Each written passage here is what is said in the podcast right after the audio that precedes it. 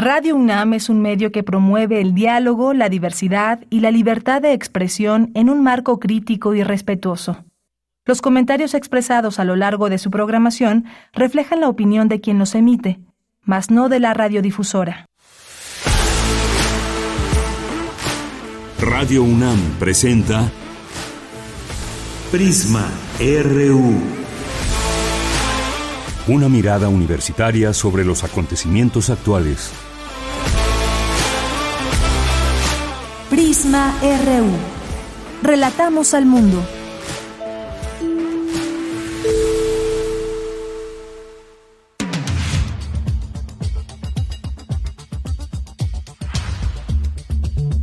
Muy buenas tardes, muchas gracias por acompañarnos aquí en Prisma RU. Estamos arrancando el informativo, mucha información y vamos a platicarles en un momento más sobre este nombramiento que hizo el presidente Andrés Manuel López Obrador en la Secretaría de Gobernación, que nombró a Luisa María Alcalde Luján. Ella será la nueva secretaria de Gobernación y vamos a hablar de este tema con el maestro Manuel Quijano Torres, quien es académico e investigador de la Facultad de Ciencias Políticas y Sociales de la UNAM. Vamos a hablar también de un tema, nos vamos a adelantar porque mañana es el Día Mundial del Refugiado, pero hoy vamos a empezar ya a hablar de este tema. Como ustedes saben, este día eh, es internacional y ha sido designado por las Naciones Unidas para honrar a las personas refugiadas y desplazadas alrededor del mundo.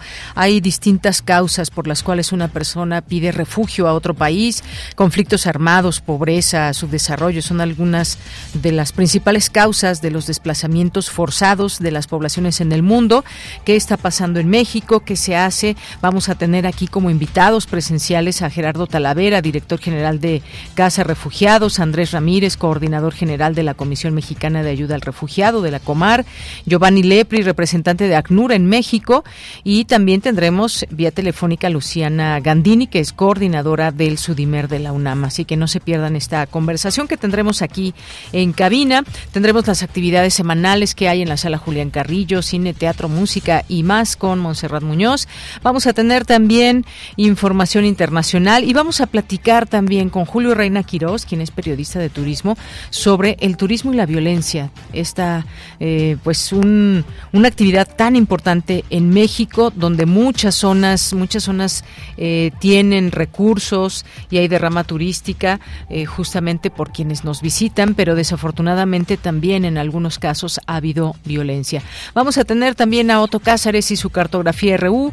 Eh, tendremos cultura con Tamara Quirós y más aquí en Prisma RU. Recuerden nuestras redes sociales arroba Prisma RU en Twitter y Prisma RU en Facebook. Así nos encuentran. Yo soy de Yanira Morán, a nombre de todo el equipo les saludamos y les invitamos a que se queden aquí con nosotros en este programa de dos horas. De aquí a las tres de la tarde con toda la información. Desde aquí, relatamos al mundo.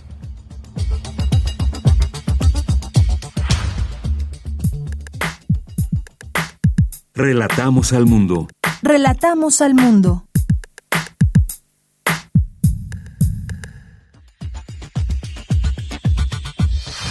Tienes el lunes 19 de junio del año 2023.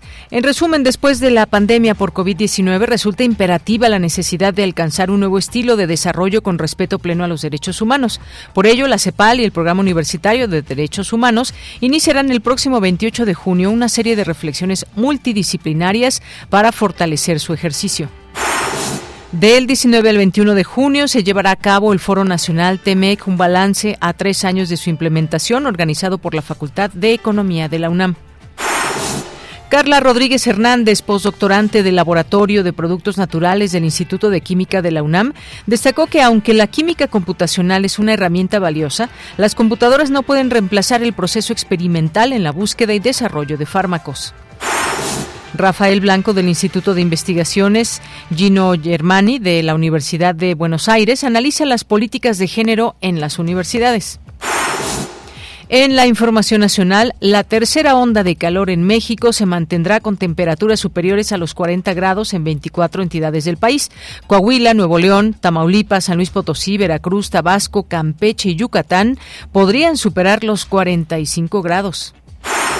Mañana se cumple un año del asesinato de los dos padres jesuitas de Cerocagui en la Sierra de Chihuahua. Se ha preparado una serie de eventos para conmemorar a los jesuitas asesinados el 20 de junio de 2022.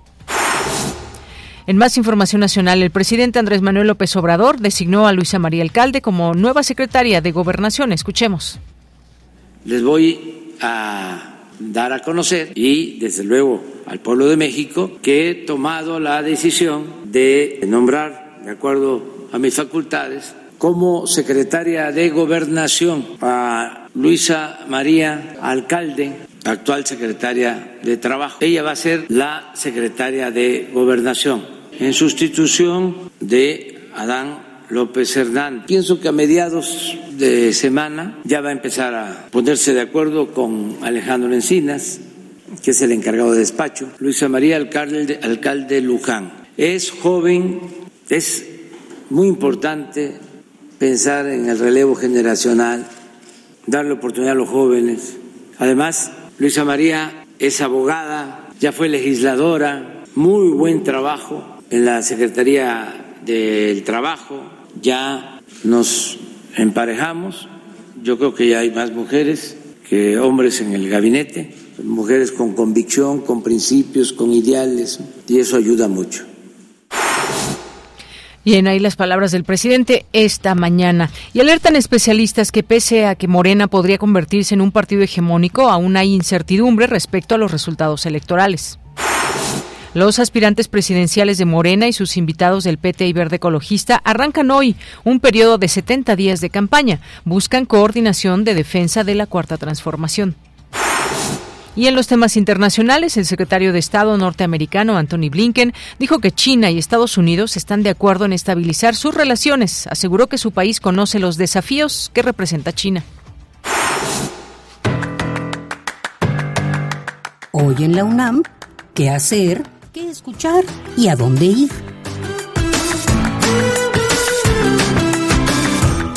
Hoy es lunes de Gaceta UNAM y en su portada nos presenta el tema Instituto de Geografía, 80 años, nuevas tecnologías para la solución de problemas nacionales. Conoce todos los detalles de la ceremonia presidida por el rector Enrique Graue, quien resaltó que dicho centro de investigación fue el primero en ser dirigido por una mujer. Además, en este número de la publicación universitaria se aborda el tema de los incendios forestales de gran extensión y duraderos, considerados por los especialistas como un fenómeno global. Consulta la Gaceta de la UNAM que se encuentra disponible en el sitio oficial www.gaceta.unam.mx. La Facultad de Filosofía y Letras de la UNAM te invita a disfrutar del performance Si no se anima, ¿pa' qué se arrima? muestra académica de los cursos y talleres desarrollados en dicha facultad durante el primer semestre de este año. La coordinación está a cargo del licenciado Luis Mario Moncada. Asiste hoy, en punto de las 18 horas al foro experimental José Luis Ibáñez de la Facultad de Filosofía y Letras de la UNAM. Te recomendamos la serie radiofónica Conciencia, Psicología y Sociedad, que en esta ocasión abordará el tema Depresión en adolescentes. Para alguien que no la ha vivido, es muy difícil comprender lo destructiva y devastadora que resulta la depresión. No se trata de un estado emocional pasajero, como todos los tenemos, sino de un severo padecimiento mental que requiere de atención y cuidados especializados. La invitada al programa es Angélica Juárez Loya, doctora en Psicología y Salud por la Facultad de Psicología de la UNAM, quien en sus líneas de investigación aborda la salud mental, la depresión y el riesgo de suicidio en adolescentes y jóvenes. Sintoniza hoy y todos los lunes en punto de las 17 horas la frecuencia universitaria de Radio UNAM 96.1 de FM.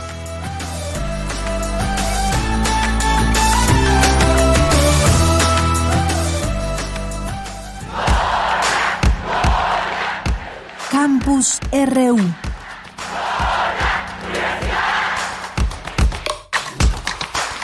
Una de la tarde con 11 minutos entramos a nuestro campus universitario en este lunes 19 de junio.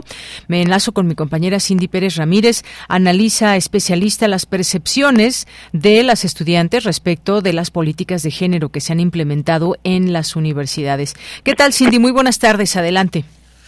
Muy buenas tardes, Deyanira. Es un gusto saludarte a ti y al auditorio. Durante la charla organizada por el Instituto de Investigaciones sobre la Universidad y la Educación, Politización Estudiantil Postpandemia, de los activismos feministas a las expresiones reactivas y restauradoras, Rafael Blanco, del Consejo Nacional de Ciencia y Tecnología del Instituto de Investigaciones Gino Germani de la Universidad de Buenos Aires, habló del 2015 como el año en que inicia a visibilizarse con mayor fuerza la agenda de las violencias a partir de los feminicidios. También a la atención a las violencias sexistas en el espacio universitario, es decir, otra cuestión de escala, en los, pasillos, en las aulas, en las reuniones de estudiantes, en las reuniones con profesores, con autoridades, etcétera, ¿no? Cierta reapropiación de esa agenda en la clave em, situada de la vida universitaria. También lo que empezamos a ver ahí es cierto desplazamiento de una agenda plural de géneros en el momento anterior a cierta captura o cierta metonimia ¿no? de género como mujeres y en realidad relación a violencia. El especialista señaló que a partir de las diversas demandas se generaron algunas acciones institucionales en la Universidad de Buenos Aires, como la creación de protocolos, bases de reconocimiento y normativas. Es la sanción de protocolos contra las violencias sexistas eh, en los espacios institucionales. Empieza a haber modificación de la espacialidad, senderos seguros, baños sin distinción de género, lactarios, murales, también circuitos formativos o materias específicas a nivel de grado, a diferencia del posgrado, que ya tenía toda una tradición pero eso es algo interesante porque el posgrado es flexible en Argentina, mientras que el grado es estático. Algo interesante de estos años es las normativas de cupo y o paridad para órganos colegiados, comités, declaraciones de interés comunes, posibilitaron ampliar la base del reconocimiento ¿no? de las políticas de género. De Yanira cabe señalar que la UNAM ha implementado diversas acciones para coadyuvar a la erradicación de la violencia de género, como la creación, modificación y adecuación de normativa universitaria, institucionalización de la política de género en la UNAM, la resolución de conflictos y trabajo comunitario para la igualdad, inclusión de la perspectiva de género en planes y programas de estudio, entre otras. Este es mi reporte. Muchas gracias, Cindy. Buenas tardes. Muy buenas tardes. Vamos ahora con la siguiente información de mi compañera Virginia Sánchez. Inicia el Foro Nacional TEMEC un balance a tres años de su implementación. ¿Qué tal, Vicky? Muy buenas tardes. Hola, ¿qué tal, Bella? Muy buenas tardes a ti y al auditorio de Prisma RU. En dos semanas se cumplen tres años de la entrada en vigor del tratado entre México, Estados Unidos y Canadá, conocido como TEMEC, que sustituyó, sustituyó al Tratado de Libre Comercio de América del Norte vigente de 1994-2020, por lo que la Facultad de Economía de la UNAM llevará a cabo del 19 al 21 de junio el Foro Nacional TEMEC, un balance a tres años de su implementación. Durante la inauguración, el director de la Facultad de Economía, Eduardo Vega López, señaló que después de muchos años de vigencia del Telecán e implicaciones trascendentes que modificaron la estructura productiva y de comercio exterior del país, así como las deliberaciones que se han dado en los últimos tres años con la puesta en vigor del nuevo tratado, han sido evidentes los desarreglos sistémicos de la estructura global de la economía, los cuales, dijo, han tenido diferentes formas de expresión y de incluir los patrones de reespecialización productiva, de reinserción en el comercio exterior y de redefinición de desafíos formidables y oportunidades. Escuchemos. Y esos desarreglos sistémicos, unos de ellos son a propósito de las tensiones comerciales, tecnológicas y militares, sobre todo en el entorno asiático directo, pero no solo de China, y su confrontación, ya dije, comercial, tecnológica, geoeconómica con Estados Unidos. Si ustedes revisan los periódicos del día de hoy, vemos cómo el secretario de Estado de Estados Unidos está llegando a China. Hay incertidumbre si le va a recibir o no el primer líder de esa República Popular de China, pero por lo pronto ya está conversando con el secretario de Relaciones Exteriores de ese país y tiene una intención expresa de identificar cuáles son las diferencias notables de ambas potencias económicas, de sus diferentes, hoy diferentes liderazgos en las decisiones geoeconómicas a escala global y con la intención, al parecer, de también identificar áreas de menor tensión para que los escenarios más adversos no se expresen en el futuro inmediato o mediato. Por su parte, el coordinador del foro, Samuel Ortiz Velázquez, detalló que el TEMEX se inscribe dentro de un grupo de procesos globales que se analizarán en este foro. Asimismo, detalló los 15 temas que lo enmarcarán. Escuchémoslo. El evento reunirá de manera híbrida durante tres días a más de 80 especialistas de los sectores académico, público, privado, para contribuir de manera colectiva a la discusión del TEMEC a partir de 15 temas centrales para México en particular. Integración regional, la presencia de China, desarrollo económico, inversión directa, relaciones laborales, empleo y salarios, industria automotriz, solución de controversias, servicios y comercio electrónico, sector manufacturero, sector agrícola, medio ambiente, propiedad intelectual, incorporación de pequeñas y medianas empresas y retos en materia de políticas públicas serán los temas que orientarán el foro EMEC. Y los resultados del Foro Nacional, de este Foro Nacional que hemos escuchado, en el que participarán académicas y académicos de 20 universidades, se presentarán en reseñas, materiales de divulgación, en un número especial del suplemento Saberes y Ciencias y en un libro especializado a publicarse en 2024. Esta es la información. Bien, Vicky, muchas gracias y buenas tardes. Buenas tardes. Vamos ahora con la información de Dulce García. Discuten académicos si Morena es o no un partido hegemónico. Cuéntanos, Dulce, buenas tardes. Así es, Deyanira. Muy buenas tardes a ti al auditorio. Deyanira, en el marco de la cátedra Francisco y Madero que lleva a cabo el Instituto de Investigaciones Sociales, se presentó la mesa de análisis Elección 2023 y rumbo a las elecciones de 2024. Ahí el doctor Claudio Flores Tomás, especialista en investigación de mercados de opinión pública, dijo que en las recientes elecciones del Estado de México, Morena mostró seis características que podrían dejarlo ver como un partido electoral hegemónico. Vamos a escuchar.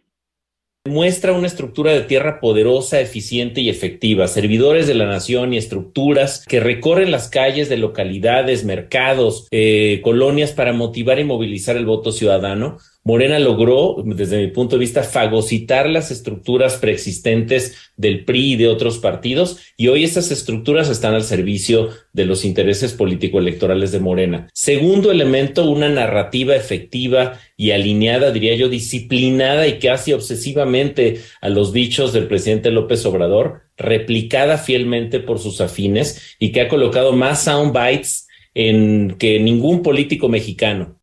Y bueno, mira, en contraparte, Javier Rosiles, académico de la Universidad de Ciénega, Michoacán, habló de variables que podrían hacer notar que Morena en realidad no es tan hegemónico. Vamos a escuchar por qué. Para mí, la existencia de un sistema de partido hegemónico significaría, como en tiempos del PRI, que no hay una oposición real, ¿no? Que no hay una oposición que pudiera ganar una elección. Y me parece que claramente no es el caso. O sea, Claramente no es que no deseen Morena y el presidente López Obrador ser hegemónicos, pero no, afortunadamente para mí no, no pueden, porque a querer o no, pues hay una cierta oposición, deslavada, sin furor, como bien dice Claudio, pero al final de cuentas ella existe. Y bueno, Deyanira, los académicos añadieron que pese a esa posible hegemonía de Morena, lo cierto es que sigue habiendo incertidumbre respecto a los resultados electorales por la amplia competitividad que hay inclusive dentro de los mismos partidos. Así es que lo que más permea en las elecciones es esta incertidumbre. Es la información que tenemos. Bien, Dulce, pues muchas gracias y buenas tardes. Gracias a ti, muy buenas tardes. Bien, pues ahí está eh, esto que nos comenta Dulce de cómo cómo lo describen también ahí la qué pasa con la oposición o cómo cómo em, no ver a Morena como un partido hegemónico o quién contribuye a ello y se hablaba de esta oposición deslavada y sin furor así la catalogó el académico. Continuamos. Prisma RU. Relatamos al mundo. Bien, continuamos y vamos a platicar sobre este tema, este nuevo, este nombramiento que se hizo luego de que Adán Augusto López dejara la Secretaría de Gobernación para irse a contender por la candidatura de Morena, del partido eh, que está en el poder, para ser el candidato o el abanderado. Y tiene que haber una, pues, un previo trabajo que están haciendo quienes tienen esta intención. Y hoy por la mañana el presidente López Obrador designó a la Secretaría secretaria del Trabajo, Luisa María Alcalde, como nueva secretaria de Gobernación en sustitución de Adán Augusto, quien, pues como sabemos, presentó su renuncia para buscar la, la presidencia de la República por Morena, antes pues quedarse como candidato.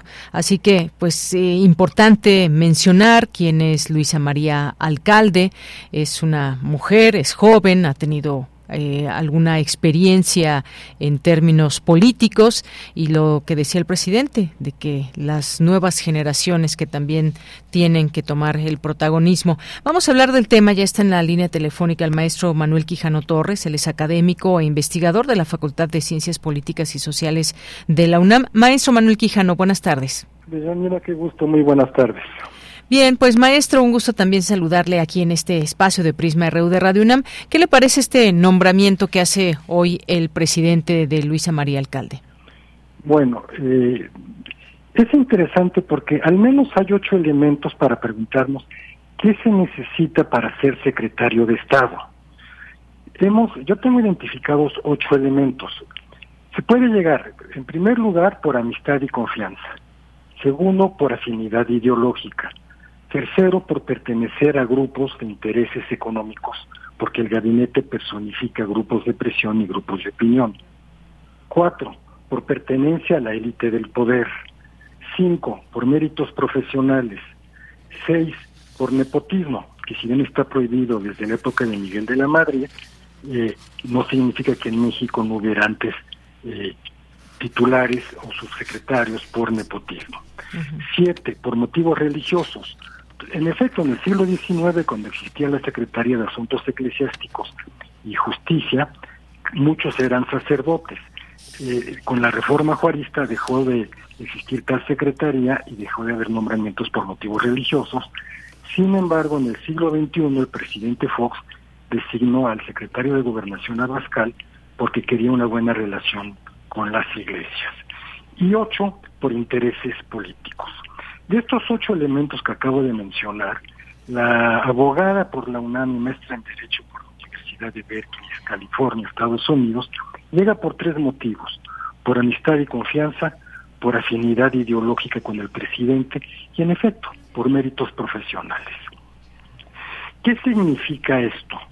Que llegar a la Secretaría de Gobernación eh, tiene eh, algo que ver con lo que llamaríamos cuáles son las funciones esenciales o el espíritu de la, de la primera Secretaría de Estado, que es política interior, de acuerdo con la ley orgánica de la Administración Pública Federal. Esto significa que gobernación, en primer lugar, tiene que ver en la relación con los estados y municipios. En segundo lugar, relaciones con los poderes, el legislativo y el judicial. En tercer lugar, relaciones con los partidos políticos. En cuarto, relaciones con las iglesias. En quinto, relaciones con los medios de comunicación. El sexto es relaciones intragubernamentales, es decir, intragabinete, Administración Pública Federal centralizada y paraestatal. Tiene que ver en séptimo lugar con la seguridad nacional, en octavo con la protección civil y en noveno con los derechos humanos. O sea que la maestra Luisa María Alcalde tiene nueve campos formales de trabajo que desplegar en poco más de un año, porque la curva de aprendizaje no es lo mismo haber estado cinco años en la Secretaría de Trabajo que un año en la Secretaría de Gobernación y cuando haya aprendido a manejar su trabajo, posiblemente, digo posiblemente, termine su periodo de ella al frente de la Seguro. Y esto es importante, Villanira, porque eh, la curva de aprendizaje de un año le va a tocar el proceso electoral. Y entonces vienen dos vacíos de poder muy importantes en el sistema político mexicano. El primero se da cuando el, cuando el candidato o la candidata del partido oficial, en este caso Morena, salga a reducir. En México, sociológicamente, ha muerto el rey, vive el rey, se van a ir con él o la candidata. Por lo tanto, ya hay un vacío de poder. Pero hay un segundo vacío de poder que corresponde cuidar a la CEGO, que es el proceso entrega-recepción cuando venga el cambio o relevo del Poder Ejecutivo Federal. De todos es sabido que cuando va a haber el cambio, se tienen que poner atentas la CEGO, por supuesto, Defensa y Marina, Hacienda, y seguridad pública. ¿Por qué? Porque el relevo no es a las 11 de la mañana. Precisamente el primer minuto de octubre, cuando tome posesión el nuevo presidente o presidenta, hay un vacío de poder natural que tiene que cubrir y comandar y articular en términos de seguridad nacional la Secretaría de Gobernación. Y esto me lleva a la siguiente pregunta de Yanira. ¿Por qué eh, vamos a poner en la titularidad de la Secretaría de Gobernación alguien externo y no una, alguien que ascienda? Pongo el ejemplo. Cuando el presidente, para no irme tan lejos en la historia, Díaz Ordaz se inclinó, bueno, vamos a decir que el PRI se inclinó, Díaz Ordaz, por Luis Echeverría ascendió Mario Moya Palencia y se quedó los seis años. Cuando Luis Echeverría ascendió, eh, fue destapado, este, eso sucedió. Luego Echeverría destapa a López Portillo el subsecretario de Hacienda, Jesús Silva Herzog, asciende. Cuando es destapado Miguel de la Madrid, asciende el subsecretario de Programación y Presupuesto, Ramón Aguirre. Es decir, es interesante que en esta ocasión no haya habido ascenso de un subsecretario de Gobernación. Quiere decir, por un lado, que tenemos dos lecturas interesantes, que la política interior, que acabo de decir en qué consiste, la controla el Palacio Nacional y no tanto, no tanto Bucareli. Y segunda, que ante los vacíos de poder que se dan, porque se dan, porque son relevos estratégicos, político-administrativos, va a, a quién le va a corresponder coordinar la seguridad nacional del nuevo titular del Poder Ejecutivo Federal. Y me lleva a decir, la secretaria Luisa María Alcalde lo puede hacer bien, indudablemente, pero en esta ocasión, dadas las coyunturas que estamos observando, con el apoyo de las Fuerzas Armadas.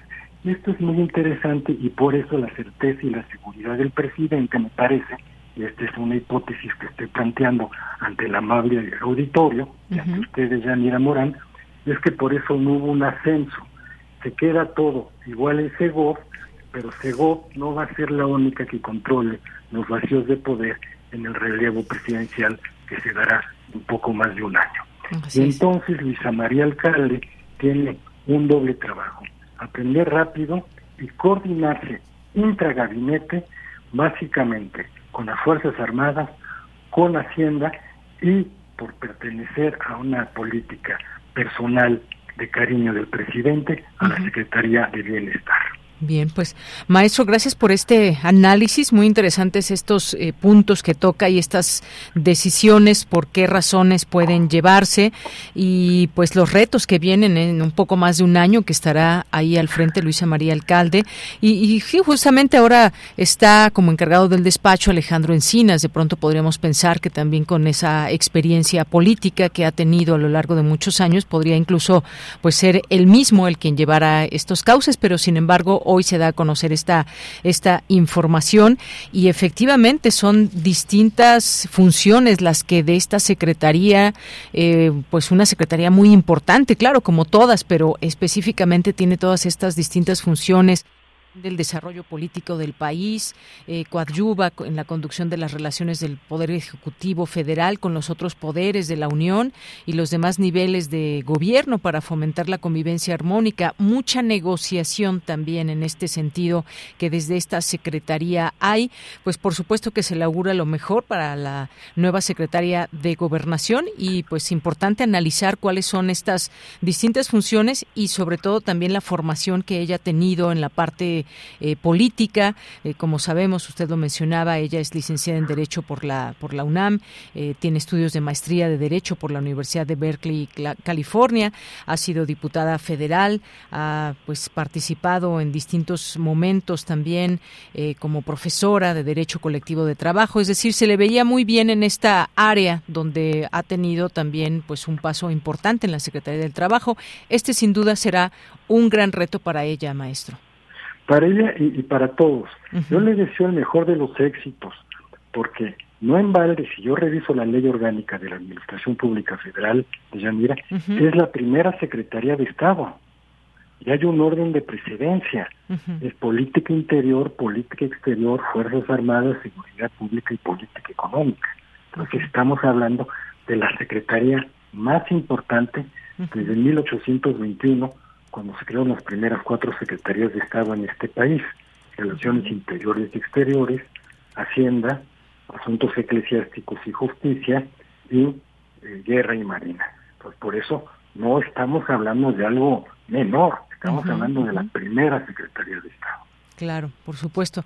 Sí, como decíamos, muy joven eh, llega a este cargo con 35 años de edad. Hay que recordar también un antecedente importante, ya esta primera mujer que fue secretaria de Gobernación con eh, en este gobierno, que fue Olga Sánchez Cordero y que bueno, pues posteriormente ya fue eh, fue eh, pues se retiró, digamos, de este cargo, llegó Adán Augusto y esta sería la tercera secretaria de Gobernación, el tercer cambio, pues, en el gobierno del presidente López Obrador. Y sí, todas estas funciones que veremos cómo se van, cómo se van llevando a cabo. Ahora también en un momento, ya que lo mencionamos, eh, también importante cómo se dan estas relaciones con el Poder Judicial. También ahí veremos esta actuación, esta negociación, esta forma también de relacionarse y que cada uno, pues, ha eso cada secretario, cada secretaria de gobernación su propia también forma de trabajo y estaremos descubriendo este último año cuál será esta de Luisa María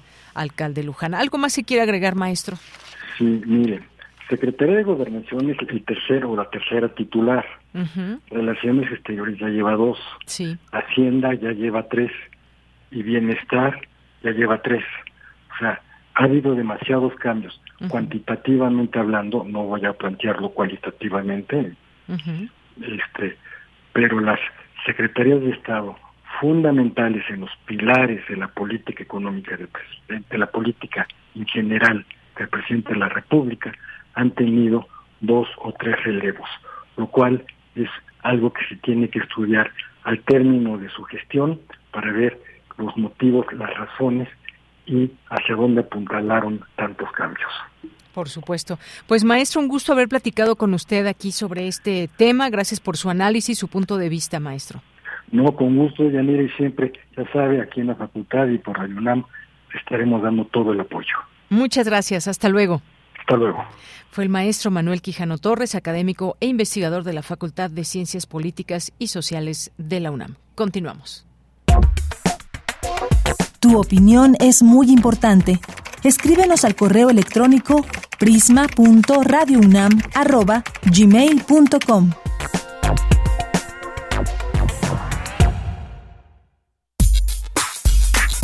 Prisma RU. Relatamos al mundo.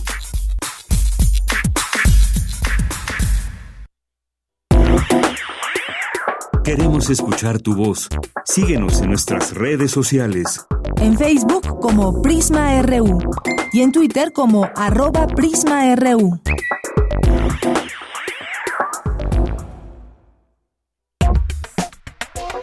Tu opinión es muy importante. Escríbenos al correo electrónico prisma.radiounam@gmail.com.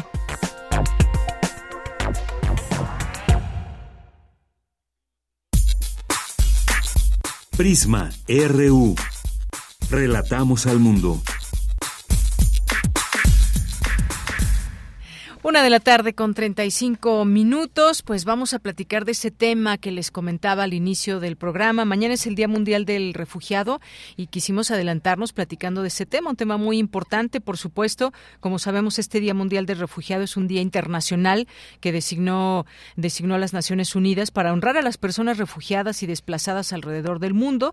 Y este día se conmemora también eh, mañana, 20 de junio de cada año, para enaltecer la fuerza y el coraje de las personas que han sido forzadas a abandonar su hogar para escapar de conflictos o persecuciones. Ya estaremos hablando de este tema, pero antes les quiero presentar a quienes tenemos aquí en cabina para hablarnos de este tema. Está Silvia Garduño, quien es oficial de comunicación de ACNUR. ¿Qué tal, Silvia? Bienvenida, buenas tardes. Muchas gracias por la invitación. Y también tenemos a Gerardo Talavera, quien es director general de Casa Refugiados. Gerardo, bienvenido. Muchas gracias. Y también nos acompaña ya vía telefónica Luciana Gandini, que es coordinadora del SUDIMER de la UNAM, del Seminario Universitario de Estudios sobre Desplazamiento Interno, Migración, Exilio y Repatriación. ¿Qué tal, Luciana? Bienvenida, buenas tardes. Muchas gracias, Deyanira. Buenas tardes. Bien, pues ya que estamos aquí los tres en esta conversación, comencemos con esta con esta plática para hablar de la importancia de el Día Mundial de Refugiado, la importancia que se tiene hablar del tema, reflexionar y sobre todo que pues a nivel mundial, a nivel internacional tenemos estos distintos casos donde las personas salen de sus países buscando un refugio, ya sea pues en, eh, en algún otro país donde tengan oportunidad de seguirse desarrollando huyendo de algunas cuestiones específicas pueden ser a veces la pobreza, a veces temas políticos, eh, persecutorios, en fin. Vamos a, comenzar eh, con alguno de los dos para platicar de la importancia de las acciones que se llevan a cabo, por ejemplo, desde Casa Refugiados, desde eh, ACNUR y por supuesto, por supuesto también desde el SUDIMER, que se realizan todos estos estudios que nos ponen al día sobre una situación que debemos enfrentar con acciones. Así que, pues quisiera preguntarle, comenzamos con Silvia Garduño, oficial de comunicación de ACNUR, eh, la importancia de este día y cómo se trabaja desde ACNUR para dar esta salida y esta eh, posibilidad a quienes son personas refugiadas. Claro que sí, pues muchas gracias por la oportunidad de, de hablar de este Día de, eh, de, las Personas Refugiadas a nivel global. Estamos eh, conmemorándolo. Eh, y se hace, digamos que en todos los países eh, se intenta que eh, pues tanto las personas refugiadas como sus comunidades puedan realizar diferentes tipos de eventos para conmemorar esta fecha. hace apenas unos cuantos días nosotros publicamos nuestro informe anual de tendencias globales del ACNUR, donde damos cuenta de pues cómo se encuentra la situación de las personas desplazadas por la fuerza en el mundo. Este es correspondiente al año 2022 y vemos que una vez más se ha roto el récord de personas desplazadas por la fuerza. Estamos llegando a una cifra récord de 110 millones de personas que en todo el mundo han sido desplazadas, eh, la mayoría de ellas al interior de sus países, pero hay 35 millones de personas de estas que han cruzado una frontera internacional y por lo tanto son personas refugiadas. Creo que aquí también es importante eh, esta fecha conmemorarla para reconocer quién es una persona refugiada, que a veces eh, a lo mejor tendemos a eh, confundirla mucho con el término de persona migrante, entendiendo una persona migrante que tiene pues ciertas motivaciones en su desplazamiento más ligados a eh, la cuestión económica, a mejora de oportunidades laborales, ¿no? Esta cuestión más de la economía de las familias versus una persona refugiada quien es que quien sale huyendo de su país por situaciones sí de guerra, de conflicto pero también de violencia o de persecución. En esta región tenemos eh, al 20% de todos los desplazados en el mundo, de todas las personas eh, refugiadas, están en las Américas y pues estamos viendo personas que están llegando de diferentes países, que están llegando a México buscando esta eh, protección, derivado de sí, situaciones a lo mejor sociopolíticas, de algunos conflictos que puede haber en sus países, pero muchas también violencia generada por pandillas, violencia de género también, entre otras. Entonces, creo que es importante para aterrizar que en nuestro país y en nuestra región estamos recibiendo personas refugiadas que están llegando, que México es país destino y que eh, necesitamos también abrirnos, eh, solidarizarnos y pues ver cuáles son todas las aportaciones que estas personas hacen a nuestro día a día.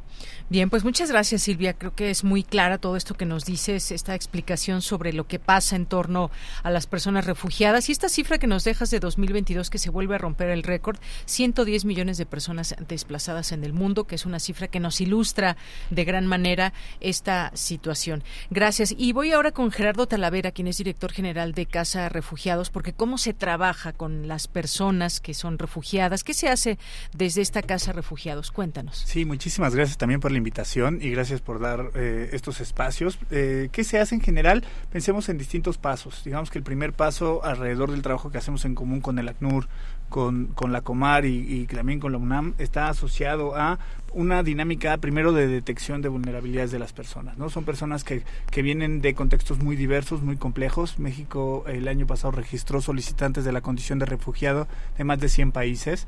Entonces eso, implica, eso habla de una diversidad eh, que además de ser propia de todas las personas, de las 120 mil personas que, solicitaron el año pasado, es también, em, pues digamos, un reto el poder hacer eh, primero acciones de asistencia humanitaria significativas, eh, en un segundo momento empezar a construir procesos de integración local, los cuales estén enfocados, pues sí, además de construir acciones que permitan que los medios de vida y que, y que se logre, digamos, este proceso de pues de adaptabilidad, asimilación, ¿no? Alrededor de, de, las personas en el territorio donde decían estar, como Ciudad de México, que además después se vuelvan también agentes de cambio y que puedan transformar, hacerse pues personas que transformen sus comunidades, visibilicen la realidad de las personas refugiadas y nos ayuden pues a construir esta nueva comunidad, eh, pues en realidad mexicana. Claro, pues muchas gracias también, una, una importante labor también. Vamos a escuchar, vamos a enlazarnos, ya está en la línea telefónica también, decíamos, Luciana Gandini, quien es coordinadora del Sudimer de la UNAM,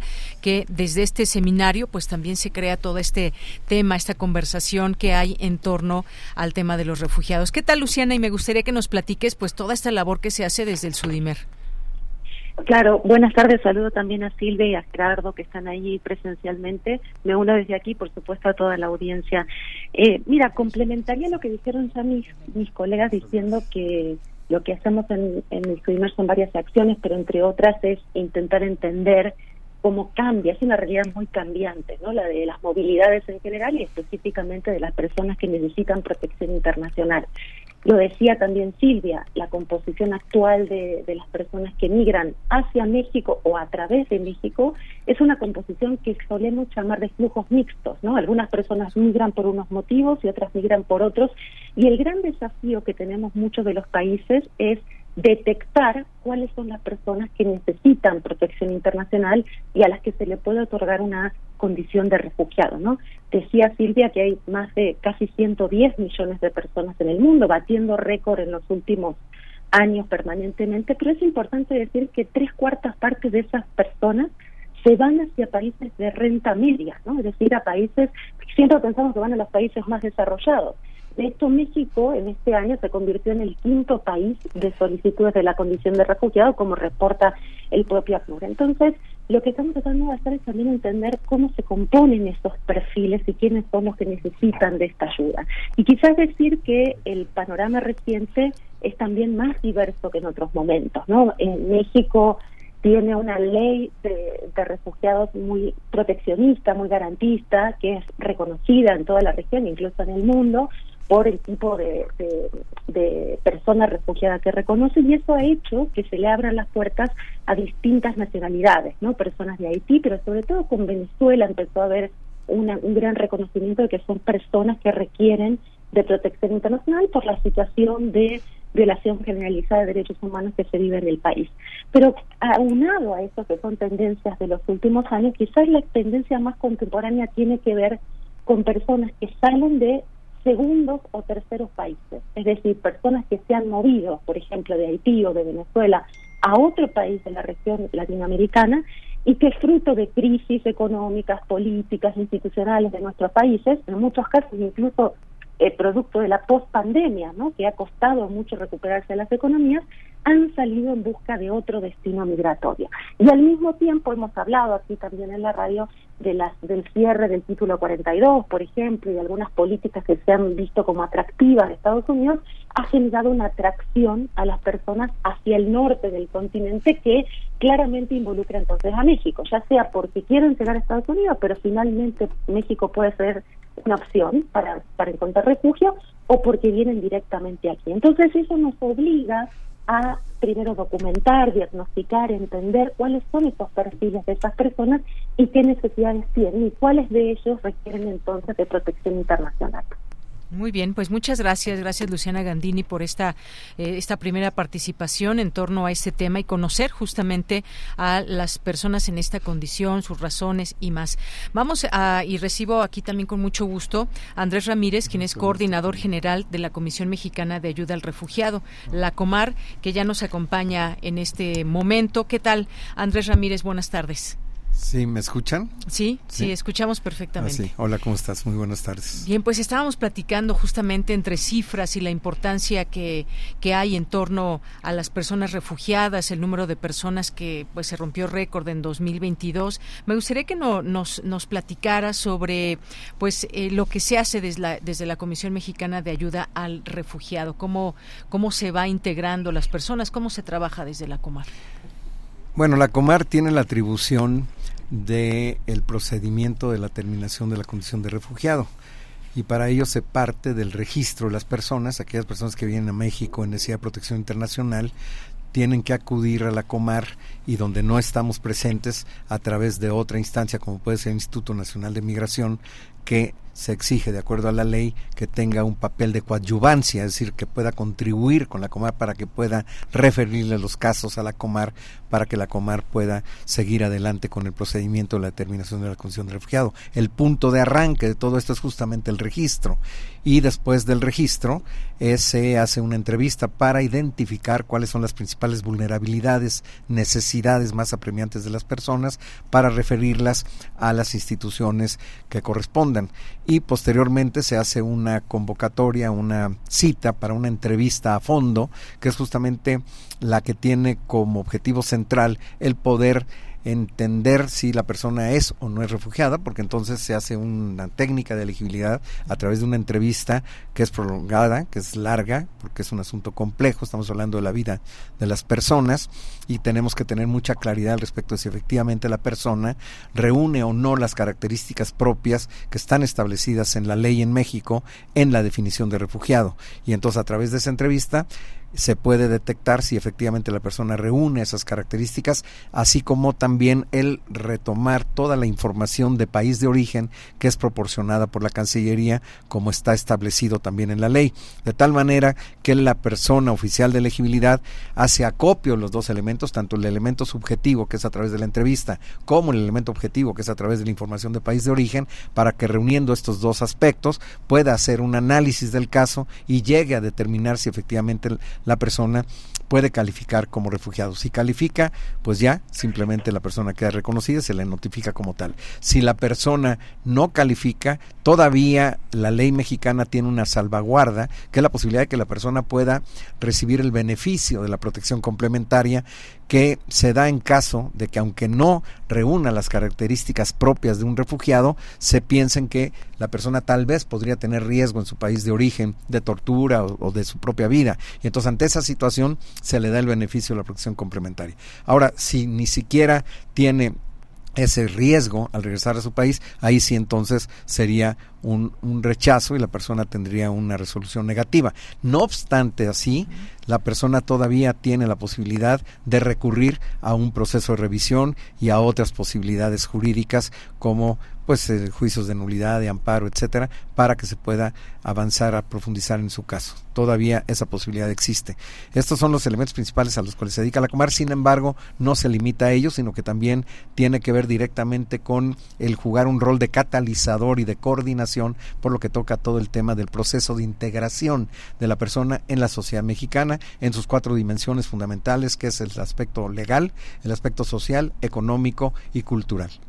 Bien, pues muchas gracias, gracias Andrés Ramírez. Y me parece que toda esta labor que se hace desde el Sudimer, la Comar, la Casa de Refugiados, desde ACNUR, pues son acciones encaminadas justamente a ese apoyo de las personas que piden eh, ser eh, refugiadas y que de pronto, como, como bien decías, eh, Silvia, que no se confunda con la parte de las personas que están migrando por también muchas razones y que a veces también se pueden acoger a esta parte de refugiados, ahora que estamos viendo muchos migrantes que pasan por nuestro territorio y que piden refugio en Estados Unidos.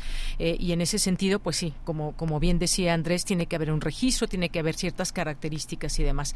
Y bueno, pues no me quiero, no me quiero extender más. Me gustaría que mañana, que es el Día Mundial del Refugiado, pues nos quedemos con estas, digamos, estas, eh, este llamado también, incluso a la propia sociedad, como para entender de estos temas, cómo se prefigura, cómo, eh, cómo nosotros como sociedad debemos de entender tanto estas acciones que hacen como entender a estas personas que pasan situaciones muy fuertes. Quizás un poco que nos hable Silvia muy muy muy rápido sobre eh, sobre cuáles son estas, eh, estas situaciones que están padeciendo las personas que piden refugio, de qué están huyendo, cuáles, ya nos mencionabas el número de millones de personas desplazadas, pero cuáles son, digamos, los principales países quizás si podríamos decir que tengan más problemas y que estén buscando una figura de refugiado.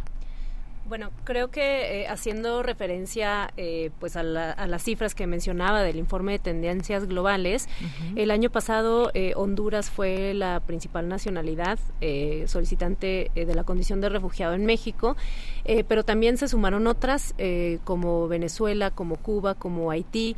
es interesante ver que si nosotros volteamos hacia atrás, hace unos cinco o seis años, veíamos como que más del 80% de las solicitudes de la condición de refugiado en México venían del norte de Centroamérica. Era como eh, algo eh, pues, pues que se repetía año con año y como decía ahora Gerardo, ¿no? Ahora tenemos una diversidad mucho más amplia de nacionalidades y muchas de la región que están eh, solicitando esta condición. Pueden ser distintos los motivos, no el hecho de que vengas de una de un país hace que todas las personas estén huyendo por la misma causa y, Andrés podrá hablar más al respecto, ¿no? Del análisis caso eh, por caso, pero podemos encontrar desde eh, las personas que vienen huyendo de las pandillas, a, veces ni la misma persona puede identificar que es una persona refugiada, porque a lo mejor la primera pregunta que tú le haces es ¿por qué vienes eh, a México? Y, y, puede responder la persona que porque se quedó sin trabajo, porque ya no tiene un ingreso.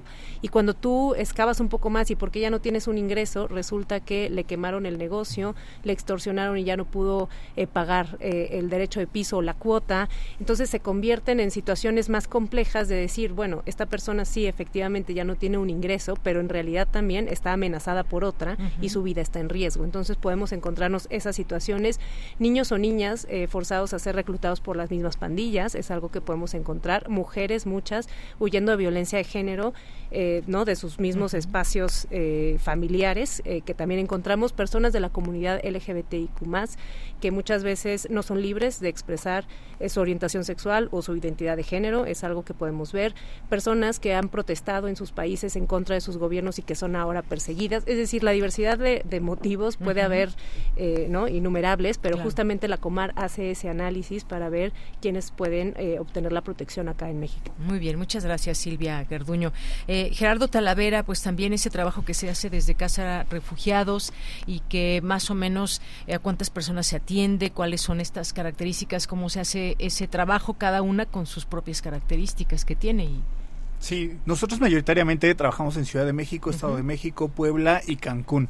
¿sí? Los flujos, eh, particularmente en Ciudad de México y Estado de México, en los últimos seis meses ha venido en un incremento pues casi que exponencial, ¿no? Se ha venido más que duplicando la cantidad de, de solicitantes en, en la Ciudad de México. Es cosa importante porque pues primero ver que lugares como la Ciudad de México son puntos de eh, de integración, no quiero decir orgánicos, pero sí los centros urbanos y la concentración de personas refugiadas en centros urbanos es muy alto a nivel mundial, entonces orgánicamente pues es un espacio, o la tendencia es que sea un espacio para que las personas lleguen, cuál es uno de los grandes retos que tenemos alrededor justamente de la integración y de los volúmenes, el tener información adecuada para que las personas puedan tener acceso a derechos en lugares como la Ciudad de México, donde se supone, lo decía hace rato la doctora Gandini justamente, donde hay una serie de leyes bastante eh, adecuadas, digamos, bastante positivas alrededor del reconocimiento y del ejercicio de derechos.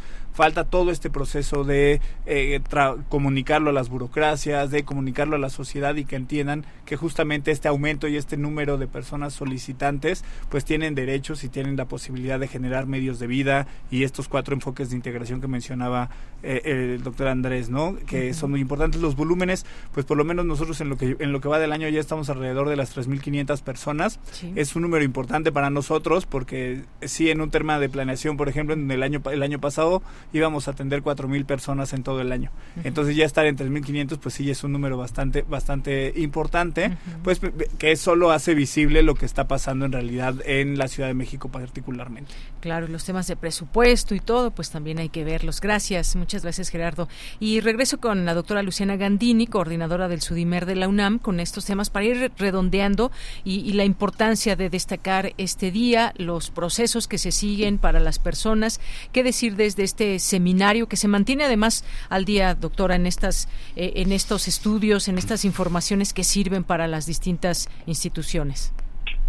Mira, yo agregaría que, bueno, primero mencionamos varias cosas que tienen que ver con las tendencias, las características, las composiciones, las nacionalidades, pero algo que nos interesa mucho desde la universidad es conocer también cuáles son los retos y las oportunidades en términos de políticas y en términos de integración.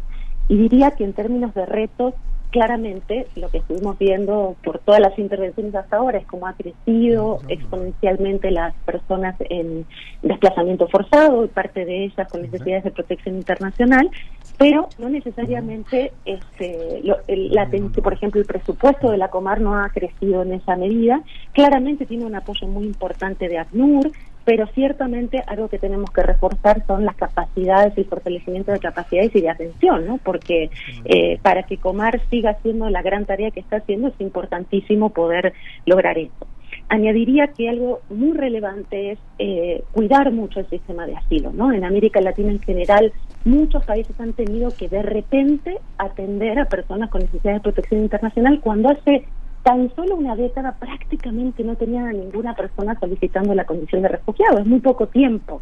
Entonces tenemos que cuidar de no sobresaturar el sistema de asilo, es decir, que no lleguen personas que no necesitan asilo si podemos canalizarlas por otro lado y eso requiere entonces de alternativas migratorias y tampoco debilitar al sistema, ¿no? No hay que ni migratizarlo, o sea, poner personas que no requieren ni debilitarlo. Y por último, lo último que agregaría es hay un gran potencial de estas personas para integrarse a la sociedad. El propio ACNUR ha desarrollado un, un programa de integración laboral en conjunto con Comar, gobiernos locales, el sector privado, etcétera, que ha mostrado un gran éxito de la integración de estas personas, pero tenemos que adecuar muchos procedimientos. Por ejemplo, reconocimiento de documentos, ¿no? Para poder tener una cuenta bancaria, para poder funcionar e integrarse a la sociedad. Entonces, me parece que ahí todavía tenemos retos que en los que podemos seguir trabajando. Muy bien, muchas gracias, doctora Luciana Gandini. Y bueno, voy a terminar aquí con el doctor Andrés Ramírez, coordinador general de la Comisión Mexicana de Ayuda al Refugiado, porque esto se entiende, no se entiende sin un trabajo conjunto. Hay retos y hay necesidades en todo eso. ¿Con qué cerraría en torno a este tema y la Comar? No, definitivamente se tiene que trabajar de manera conjunta no solamente a nivel de gobierno, a los tres niveles, federal, estatal y municipal, sino juega un rol muy importante los actores de la sociedad civil. Nosotros no podemos cerrarnos, al contrario, estamos siempre pensando en que la sociedad civil está en muchos frentes en donde no podemos llegar, en espacios que son importantísimos, además históricamente ha sido así. La propia iglesia juega un rol muy importante en ese sentido, organismos internacionales, dentro de los cuales obviamente el protagonismo lo tiene el ACNUR, que tiene el mandato a nivel mundial del tema, pues son actores fundamentales, claves. La propia academia también juega un rol muy importante y por ello nosotros siempre tratamos de esforzarnos en tratar de construir sinergias con el objeto de poder eh, abonar con esfuerzos adicionales para poder enfrentar una problemática más que sigue creciendo y que sigue creciendo todos los años. Este documento al que hacía referencia Silvia de las tendencias globales que publica el ACNUR muestra que desde el año 2011, de forma consecutiva, absolutamente todos los años, se ha incrementando el número de personas solicitantes a la condición de refugiado a nivel mundial. Entonces esto evidentemente muestra que no hay otra manera de actuar más que de forma unida, porque se está demostrando una cosa, que los actores humanitarios hacemos lo que podemos, pero los actores políticos no están haciendo justamente un buen trabajo, por el contrario, parece que lo que están haciendo es sembrar las semillas de la violencia, de la violación de derechos humanos, de los conflictos, de las guerras, de las sanciones y todos aquellos detonantes que generan desplazamiento forzado y que nosotros tenemos que hacer malabares increíbles para poder ver cómo es que podemos afrontar este problema. Claro, y sí, me parece que ejemplos hay muchos de todas estas situaciones, hay guerras, desplazamientos por distintas razones. Pues yo les quiero agradecer mucho, la verdad es que es un tema muy importante, creo que podríamos seguir aquí platicando, pero ustedes saben, en radio el tiempo apremia, pero son áreas muy importantes y que ustedes se han dado el tiempo de venir a platicar con nuestro público de este día, eh, que mañana es el Día Mundial del Refugiado, pero nos quisimos adelantar en estos planteamientos y conocerles también desde su áreas, qué es lo que se está haciendo, cómo se muestra el tema, cómo se trabaja, sin duda muy importante. Ahí están sus páginas de internet de la Comar, del eh, Sudimer, también de eh, de la Casa de Refugiados y del ACNUR, por supuesto, para que puedan conocer y ampliar esta información si ustedes quieren algo en específico, siempre estas áreas de atención. Muchísimas gracias a los tres aquí presentes y a Luciana Gandini vía telefónica, Gerardo Talavera, director general de Casa Refugiados, muchas gracias. Doctor Andrés Ramírez, coordinador general de Comisión Mexicana de Ayuda al Refugiado La Comar, muchas gracias por venir. Gracias, Silvia Garduño, oficial de comunicación de ACNUR. Gracias. Y gracias Luciana Gandini, coordinadora del Sudimer de la UNAM. Gracias por estar aquí. Buenas tardes. gracias a ti y a la Radio UNAM. Bien, pues muchas gracias a, a los cuatro. Continuamos, vamos un corte y volvemos a la segunda hora de Prisma RU. Tu opinión es muy importante. Escríbenos al correo electrónico prisma.radiounam@gmail.com.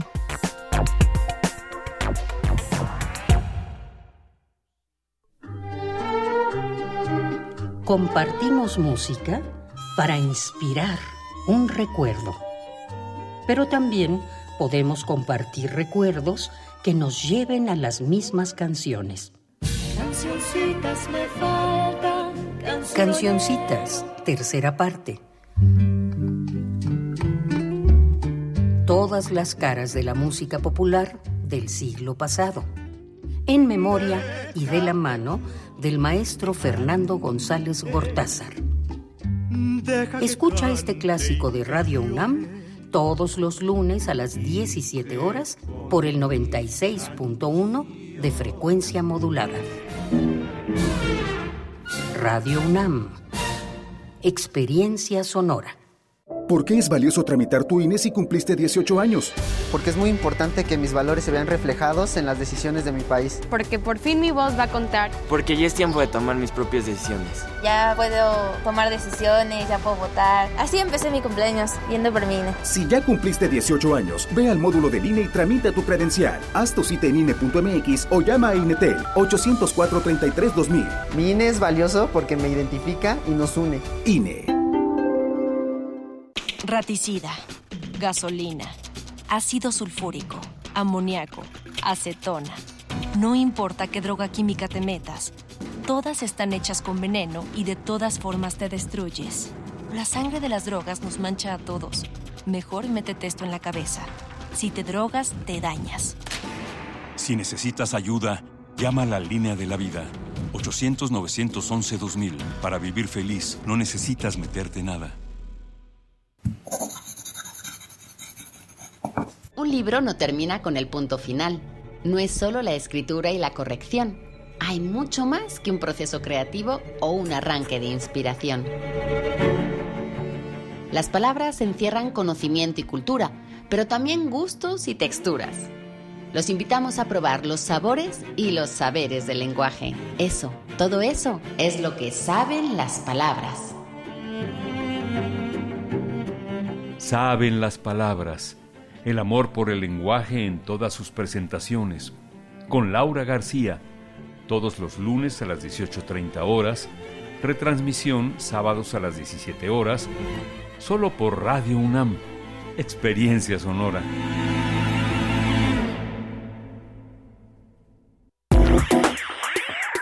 Queremos escuchar tu voz. Síguenos en nuestras redes sociales. En Facebook como Prisma RU y en Twitter como arroba PrismaRU.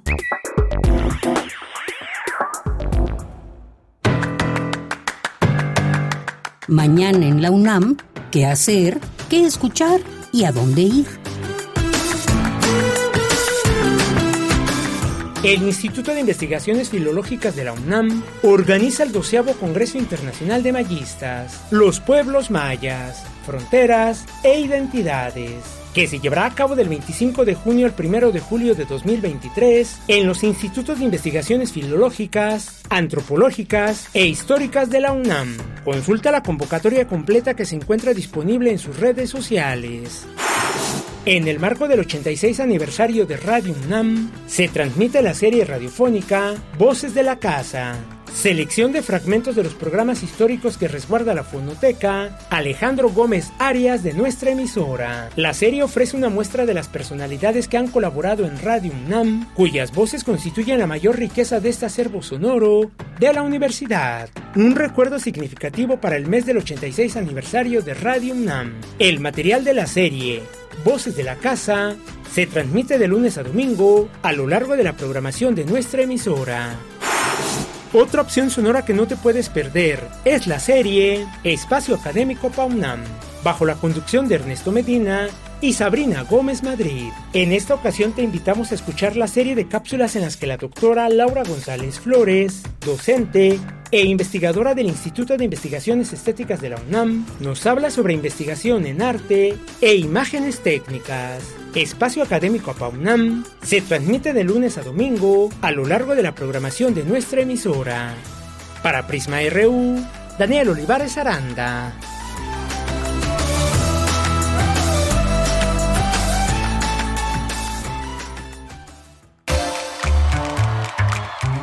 Sala Julián Carrillo presenta presenta aquí a Montserrat Muñoz, que ya nos acompaña en cabina. Ahora, a esta hora. Montse, ¿cómo estás? Tarde pero sin hambre. Ay. Tarde pero segura. Exacto, siempre segura, pues con muchísimo gusto de no, saludarte. estuviste tú muy puntual, pero nos extendimos un poquito ahí con los No, pero con temas que son pertinentes, porque escuchaba el programa y dije, ya sé por dónde va a ir este flechazo cultural que les voy a mandar, pero se van a tener que esperar un poco al viernes, mientras esperan a que te salude de ella, a que salude, a que equipo de Prisma RU, a nuestros radioescuchas, asistentes a la sala Julián Carrillo. La semana pasada tuvimos algo importante que fue el aniversario 86 de Radio Universidad el miércoles. A mí siempre me da muchísimo gusto celebrar con ustedes, así que al aire también les mando un gran abrazo sonoro por hacer parte de esta memoria sonora de Radio UNAM y con ello también pues la memoria que no hay que no hay registro que se quede en el aire, insisto, pero que también nos impacta por ejemplo, el fenómeno del teatro. Hoy hay teatro con este monólogo increíble llamado EDA, a cargo de la compañía teatral T3Y, a quien les mandamos un gran saludo. Eda es una hija de un gran capo colombiano. Pudimos ver en escena un monólogo que también juega con la transmedia, con el tap, con la con el potente texto. Es una imperdible, de verdad, es un gran monólogo. Les invitamos hoy a las 8 porque ya es la penúltima función y el próximo lunes pues cerramos la temporada de los lunes de teatro aquí en la sala, un tiempecito y volveremos en agosto. Así que no se lo pierdan, vengan a ver el monólogo de Eda, a cargo también de Tania Mayren, a quien tuvimos aquí al aire. Entonces, pues muy, muy, muy recomendado este flechazo cultural. También el martes tenemos danza contemporánea con una obra que se llama Sinestesia para el Amor a las 8 de la noche, miércoles de Cine Club Radio Cinema, como es ya una tradición a las 6. Los jueves tenemos conciertos con la Facultad de Música UNAM, que estos conciertos pasan aquí en la sala y se replican al aire, se transmiten después los domingos eh, consecuentes, así que pónganse ahí doble alarma, vengan a disfrutarlo en vivo y si no, pues al aire también en un gran horario, un gran día, miércoles de música académica, ¿por qué no? Y también saludo a los estudiantes, que es increíble de verdad ver cómo desde el propedéutico o ya egresados de licenciatura vienen a mostrar su repertorio de obras. Eso a mí me encanta, así que también para ellos viva la radio, viva, viva los estudiantes de música también. Uh, ya nos echamos varios Goyas en la semana pasada en la sala, también confieso.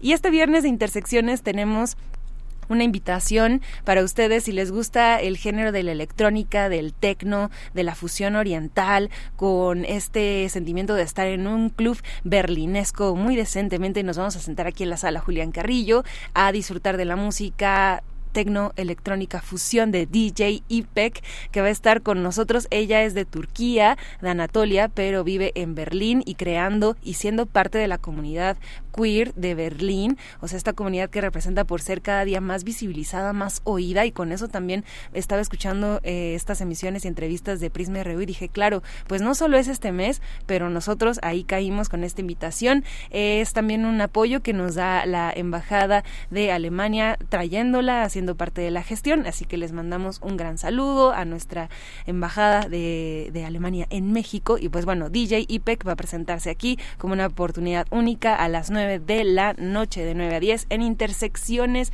totalmente en vivo, entrada libre, nada más llegan, no hacen fila. Esto nos han preguntado porque tuvimos la semana pasada a Ampersand, que fue un gran éxito y muchas gracias por venir y por escuchar. Y a los cogelones, ha sido un mes así de aniversario y con ello también pues les invitamos a que nos sigan en el Facebook, Sala Julián Carrillo, donde compartimos toda la información pertinente a nuestros cursos, convocatorias y actividades. Cabe señalar que pues este es el último mes del semestre que pues estaremos abiertos para el público y después hay un periodo de asueto, pero después regresamos. No se preocupen que esto de la presencialidad se celebra y se sigue viviendo aquí en la sala Julián Carrillo para y por el espíritu de las artes, siempre y cuando ustedes vengan. Así que vengan, por favor.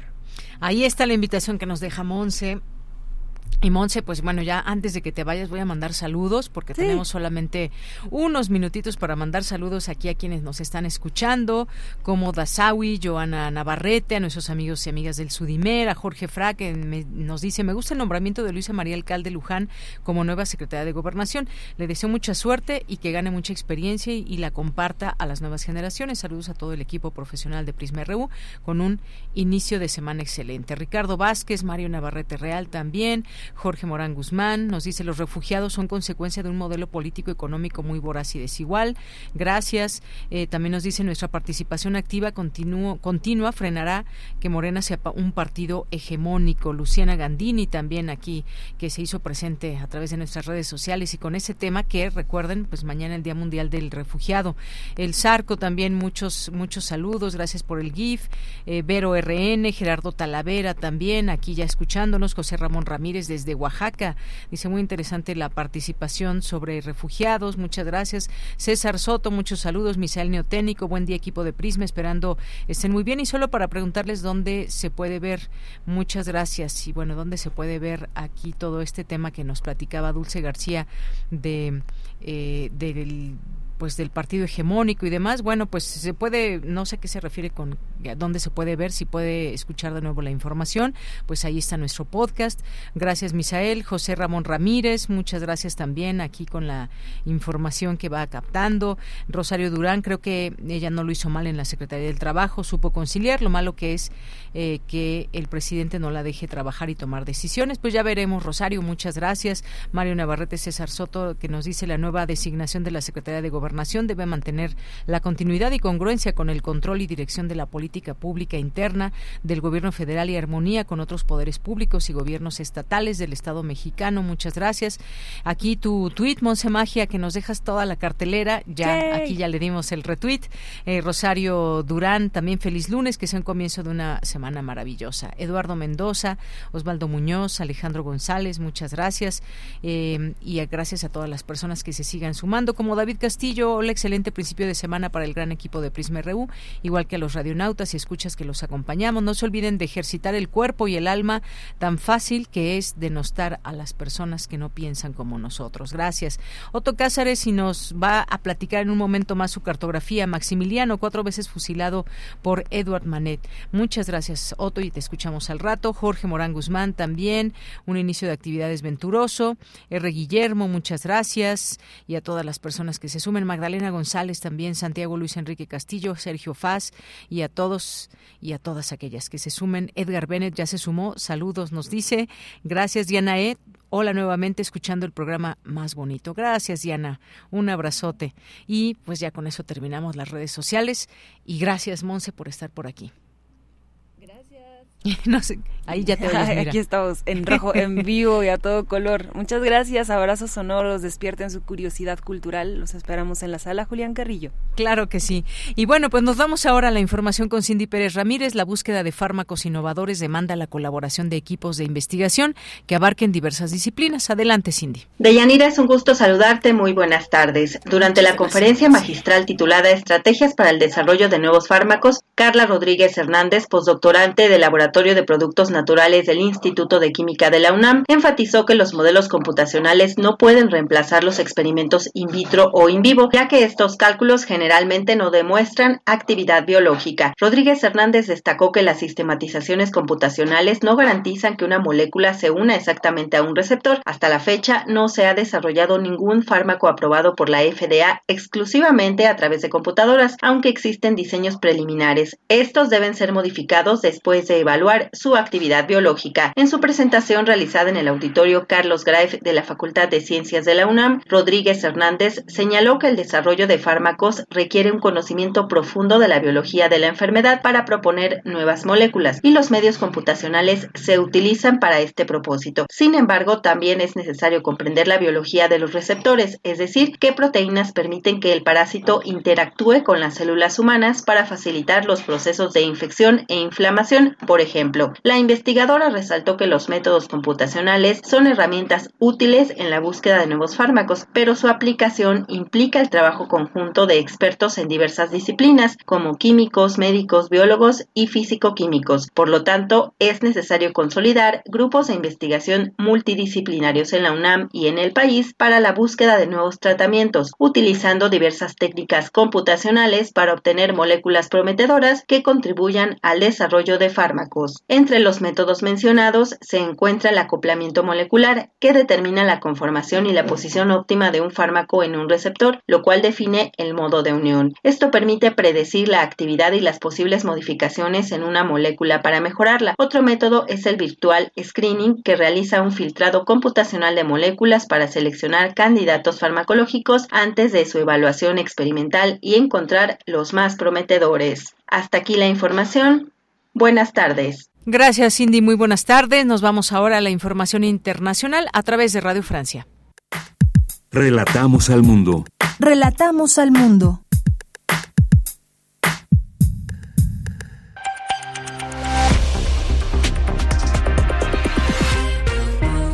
Bienvenidos a este flash informativo de Radio Francia Internacional con Carmen Peteló en los controles. Lunes 19 de junio y así comenzamos. Andreina Flores. El presidente chino Xi Jinping se mostró positivo al salir de la reunión con el secretario de Estado norteamericano Anthony Blinken, declarando que se había encontrado un terreno de entendimiento entre ambos países. Blinken viajó a China con la intención de suavizar las tensiones diplomáticas y también dio un balance positivo.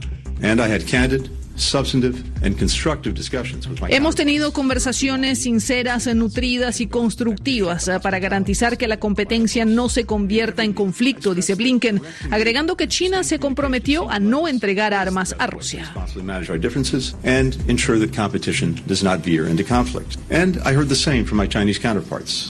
En Grecia hoy se presentan ante la justicia los nueve egipcios acusados de traficar con cientos de migrantes que iban a bordo del barco que naufragó en el Mediterráneo el pasado miércoles, dejando al menos 500 muertos. Las familias siguen buscando a sus seres queridos desaparecidos. Muhammad, por ejemplo, es un joven médico sirio que huyó del régimen de Bashar al-Assad hace cuatro años y que ahora busca a su primo. La gente en el barco pedía ayuda, envió mensajes de socorro a las ONGs. Muchos barcos los avisoraron. Algunos querían ir a Italia. Nadie quería venir a Grecia dada la situación aquí. En ese momento no tenían agua ni comida. Necesitaban ser rescatados y llevados a algún lugar. El presidente de Brasil, Lula da Silva, viaja hoy a Europa y antes de partir declaró que espera discutir el proyecto de acuerdo de libre comercio entre la Unión Europea y el Mercosur, especialmente con Emmanuel Macron, ya que Francia tiene una posición dura contra el acuerdo. Los eurodiputados franceses consideran que el texto podría generar un aumento de la deforestación en América del Sur y perjudicar a los agricultores franceses y europeos. En Rusia, el enemigo número uno de Vladimir Putin enfrenta un nuevo juicio. El opositor encarcelado Alexei Navalny, quien cumple ya una condena de nueve años por fraude, regresa hoy al banquillo, esta vez acusado de extremismo y de haber rehabilitado la ideología nazi. Podrían condenarlo a 30 años de cárcel.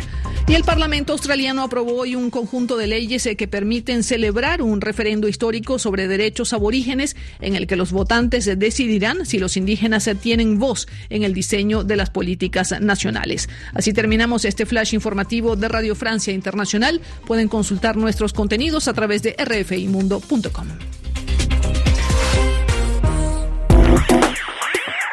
Queremos escuchar tu voz. Síguenos en nuestras redes sociales. En Facebook como Prisma RU y en Twitter como arroba PrismaRU. Son las 2 de la tarde con 20 minutos y vamos ahora a hablar de turismo. Ya lo hemos hecho en otros momentos aquí en colaboración con Julio Reina Quirós, quien es periodista de turismo y aviación, titular del programa Vuelo a Tiempo Noticias, a quien le doy la bienvenida en este espacio. ¿Qué tal, Julio? ¿Cómo estás? Buenas tardes. Hola, Deyanira, muy buenas tardes. Saludo, como siempre, a ti y al auditorio de Prisma RU y Radio UNAM. Muchas gracias. calor es tremendo. Oye, sí, que ya imagino en las playas cómo estará. De pronto me imagino la Riviera Maya, que siempre tiene tanto éxito, al igual que otras zonas de, playa, cómo estará el calor. Pero bueno, aquí estamos eh, resistiendo incluso desde la Ciudad de México y eso que no pasamos más allá de los 31 grados, que ya es muchísimo para nosotros. Es bastante, claro. Sí. Oye, pues el tema del turismo siempre importante y tiene distintas aristas desde donde se pueda platicar, observar, mirar. Hay números, hay eh, pues gráficas que nos van planteando cómo se va desarrollando el turismo aquí en México. Pero hay un tema que también desafortunadamente pues tenemos que tocar y es el de la violencia, que zonas turísticas se han, se han visto afectadas por el tema de la violencia y me gustaría que nos platiques un poco. El caso de la Riviera Maya pues ha saltado en las últimas fechas también como un lugar donde pues aunque sean esporádicos o aislados, digamos, no es directamente contra el turismo, pero pues es un ambiente que, que de pronto pudiera llegar a afectar. Cuéntanos un poco qué has visto, qué has observado en este tema. Sí, caray, pues eh, lamentablemente eh, la semana pasada ocurrieron dos hechos violentos en menos de 24 horas en, en lo que es Playa del Carmen, en esta famosísima y turística Quinta Avenida, pues quienes tenemos la oportunidad de haber estado allí en Playa del Carmen, sabemos que la Quinta Avenida pues es una vía peatonal eh, llena de negocios, eh, eh, bares, restaurantes y pues lamentablemente la semana pasada se llevó a cabo una ejecución de una persona y como daño colateral pues hubo una turista de Estados Unidos que resultó lesionada de un disparo en una de las piernas y pues sí fue lamentable porque aunque no, como tú mencionas, no haya sido un ataque directo al turismo o a la turista, pues sí resultó eh, eh, dañada, ¿no? Lesionada. Entonces, pues es una de las situaciones que a uno como, eh, sobre todo el sector turístico y a uno como viajero, pues siempre busca un lugar en donde pueda sentirse seguro y Playa del Carmen, aparte de que tiene muchísimos atractivos, pues sí, se ha visto envuelto también en este tipo de situaciones. Y al día siguiente, de esta de esta em, de este pues este suceso lamentable eh, al día siguiente también hubo un disparo hubo un tiroteo contra un negocio que mucho se dice las autoridades de Quintana Roo mencionan que se debió a una especie de cobro de piso cobro por derecho de piso. Entonces eh, pues esto está ocurriendo ya no solamente afecta a los turistas sino que también al sector empresarial y a los negocios y por supuesto a la gente que que vive del turismo, ¿no? Los meseros, como ya hemos platicado en algunos en algunas otras ocasiones, a los días de turistas. Y pues siempre el tema de la inseguridad eh, es, es importante para un destino turístico. Y hace unos, unas semanas, unos meses, ya se hablaba de que el Caribe mexicano se estaba convirtiendo en un nuevo Acapulco. Eh, recordaremos muchos de nosotros hace 10 años, en plena etapa de la violencia, eh, pues Acapulco se registraba tiroteos en, en la costera Miguel Alemán y pues eso redundó en que muchos turistas extranjeros dejaran de venir y optaron por otros destinos como precisamente el Caribe mexicano. Así es. Bueno, pues importante mencionarlo. Hay distintas zonas, como hemos hablado también, como bien lo dices, en otros momentos, en otras ocasiones, de qué hablar del turismo, cuáles son los retos, cómo se va prefigurando también.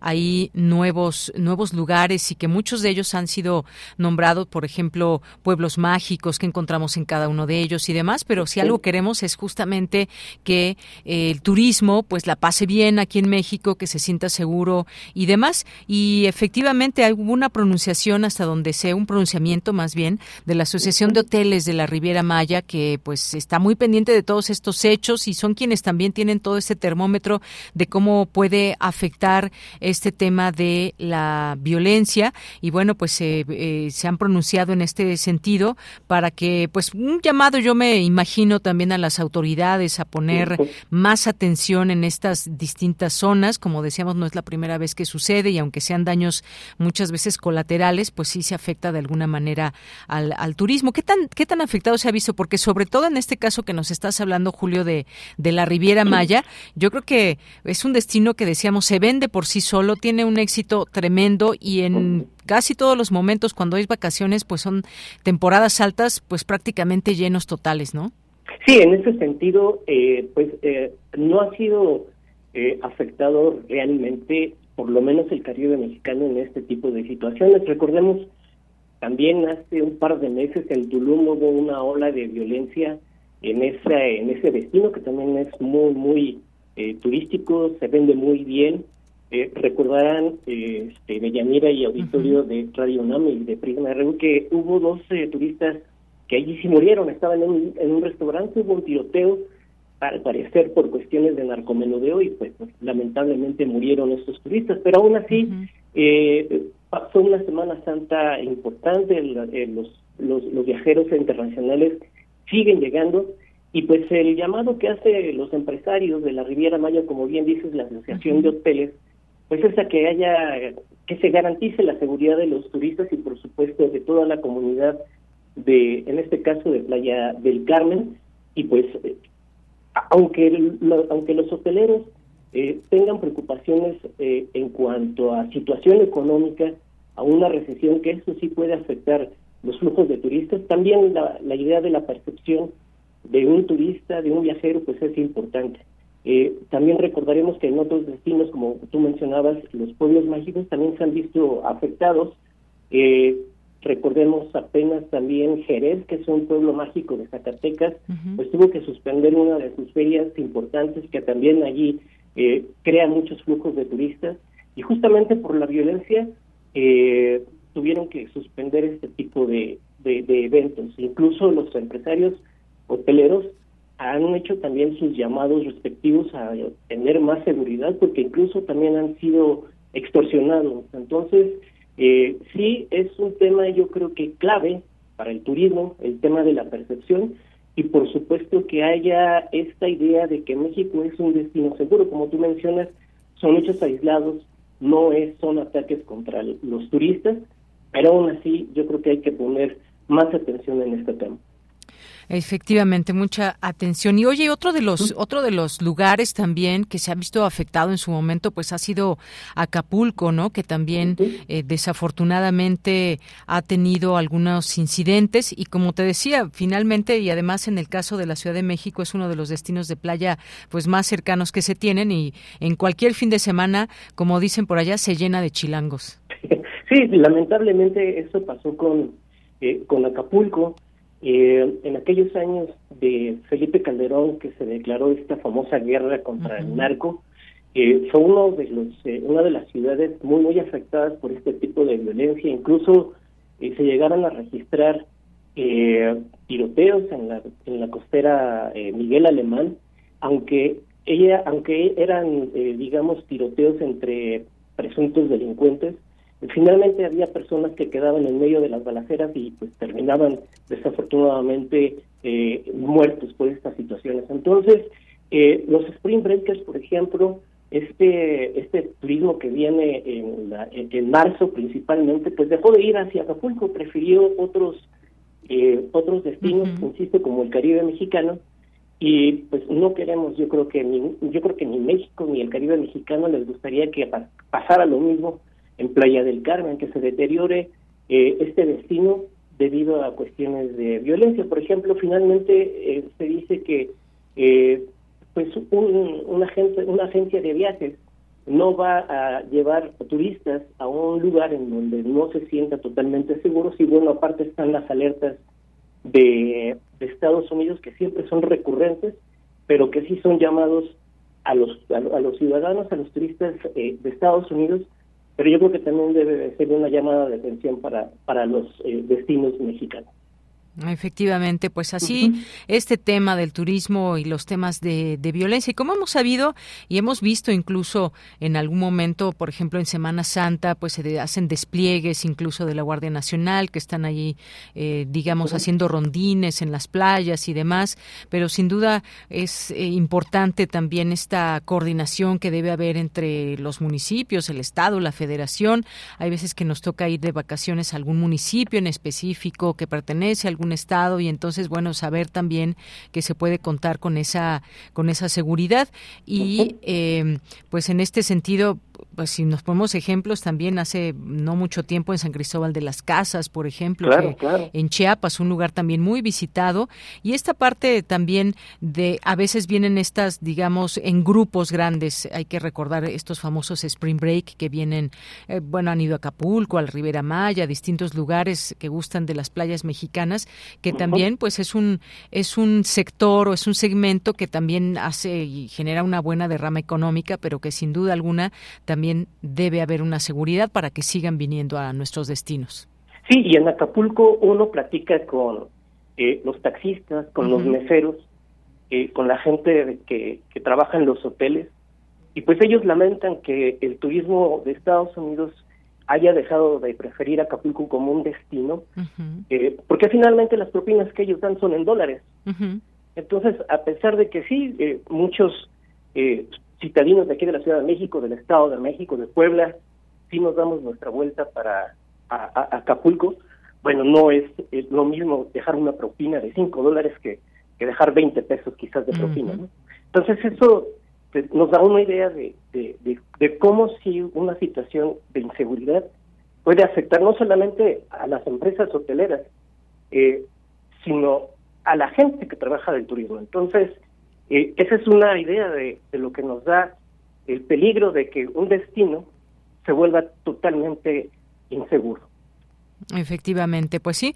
Y yo mencionaba estos grupos de personas que vienen desde Estados Unidos, que hay temporadas con los famosos Spring Break, por ejemplo, pero también tenemos un turismo nacional que se desplaza internamente a distintos lugares del centro, hacia el norte, hacia el, hacia el sur, a distintas zonas, para seguir conociendo todo lo que ofrece México, que como hemos dicho es muchísimo y que también requieren esa seguridad desde las carreteras, por ejemplo, Julio, no solamente al llegar a ese destino, sino también que las carreteras sean seguras, que se sientan seguros al transitar por estos distintos lugares, ya sea de día o de noche, porque pues como sabemos el flujo de personas que van y vienen pues es a todas horas, no no precisamente tiene que ser en el día, a algunos les acomoda más por distintas cuestiones salir en la noche y que exista una seguridad es importante. Sí, yo recuerdo que hace muchos años, quizás 10, 15 años, eh, platicabas con la gente eh, los turistas nacionales y pues ellos preferían viajar de noche por diversas cuestiones, ¿no? Eh, tráfico, eh, pero a partir de que se generó mucha violencia en, algún, en el país, hay que hay que hay que reconocerlo, pues la gente cambió sus hábitos de viaje, entonces preferían ya ahora viajar de día, eso es un por un lado, y pues esta idea de que nosotros antes nos gustaba ir puebleando, que como le llamamos, en, agarrar una carretera libre de peaje, bueno, pues ahora lo que ya se recomienda y desde hace ya varios años es que se utilicen mejor las autopistas de peaje, son más seguras y pues es muchísimo más, eh, sería muchísimo eh, más seguro que viajar en una carretera vía libre. Apenas también la semana pasada pues nos enteramos de los bloqueos en Uruapan, entre Uruapan y Paracho, que también es un pueblo mágico, y pues también ahí eso también puede afectar a los a los viajeros, ¿no? Al, al viajero nacional que dice mejor prefiero irme a otro lado que arriesgarme a estar a presenciar un bloqueo y ser una víctima colateral como la que fue la turista apenas la semana pasada en Playa del Así es.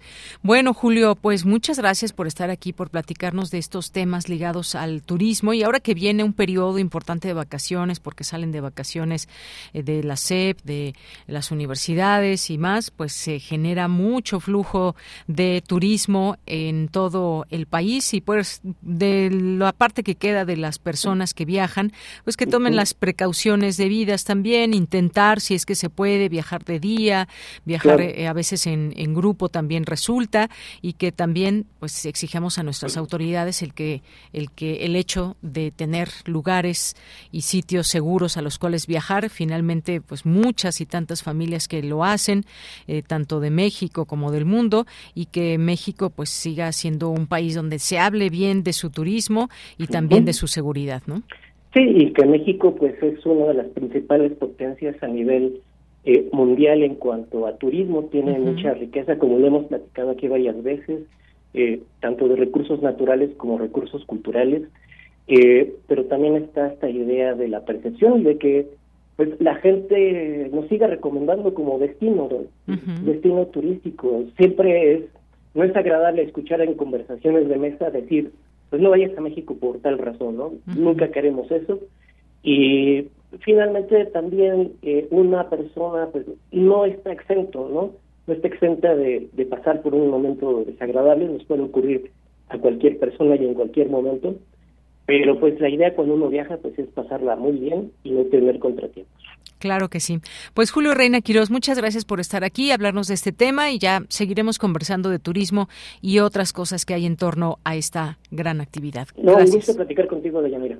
Hasta luego. Gracias, buenas tardes. Buenas tardes, Julio Reina Quirós, periodista de turismo y aviación, titular del programa Vuelo a Tiempo Noticias. Continuamos.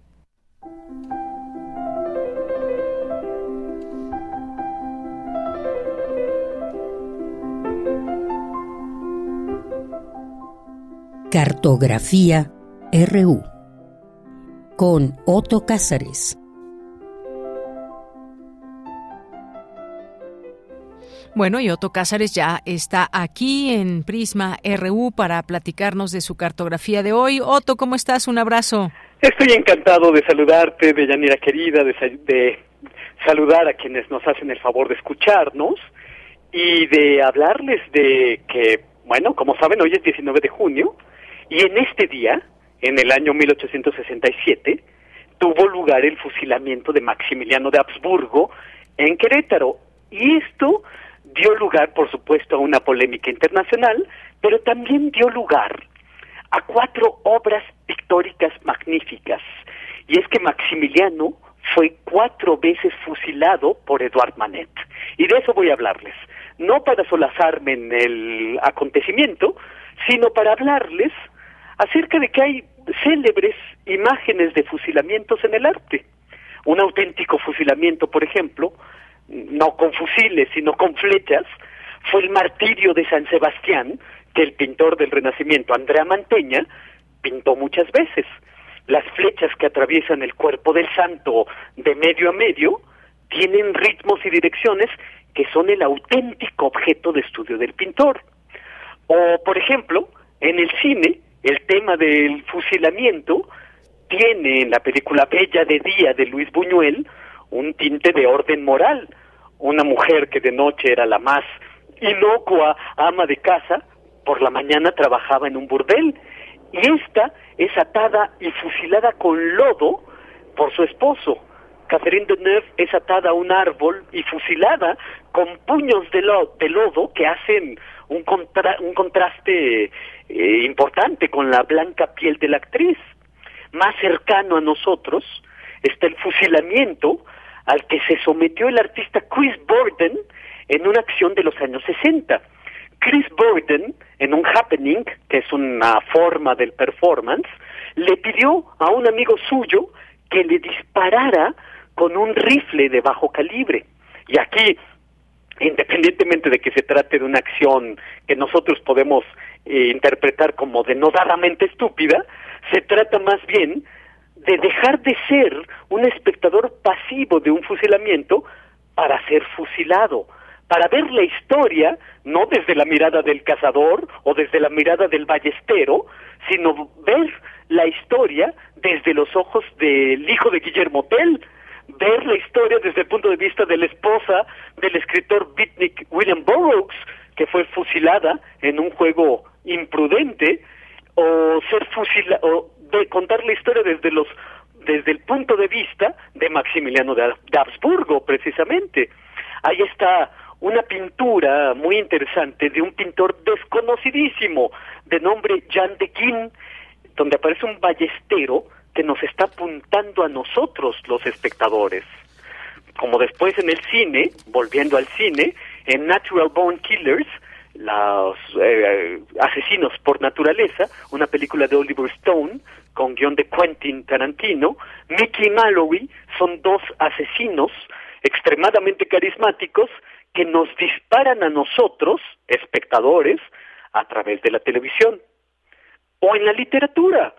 Mario Bellatín escribió un relato sumamente perturbador, como todos los suyos, de título La Escuela del Dolor Humano de Sichuan, donde trata de escuelas que buscan hacer del dolor una experiencia cotidiana por medio de ejercicios, de técnicas, por ejemplo, representaciones fotográficas de personas que hacen coincidir el disparo del obturador de la cámara fotográfica con la de la detonación de un arma. Clic de eh, la cámara fotográfica y ¡pum! De, de la detonación de la pistola se hacen simultáneos. Pero regresando a nuestro asunto, los fusilamientos en pintura, ahí están los fusilamientos del 3 de mayo que pintó Francisco de Goya. En un momento en que eh, Goya estaba aislado por su sordera y pintaba para sí mismo. Pintó lo que podríamos concebir como la cúspide trágica de unos acontecimientos complejos.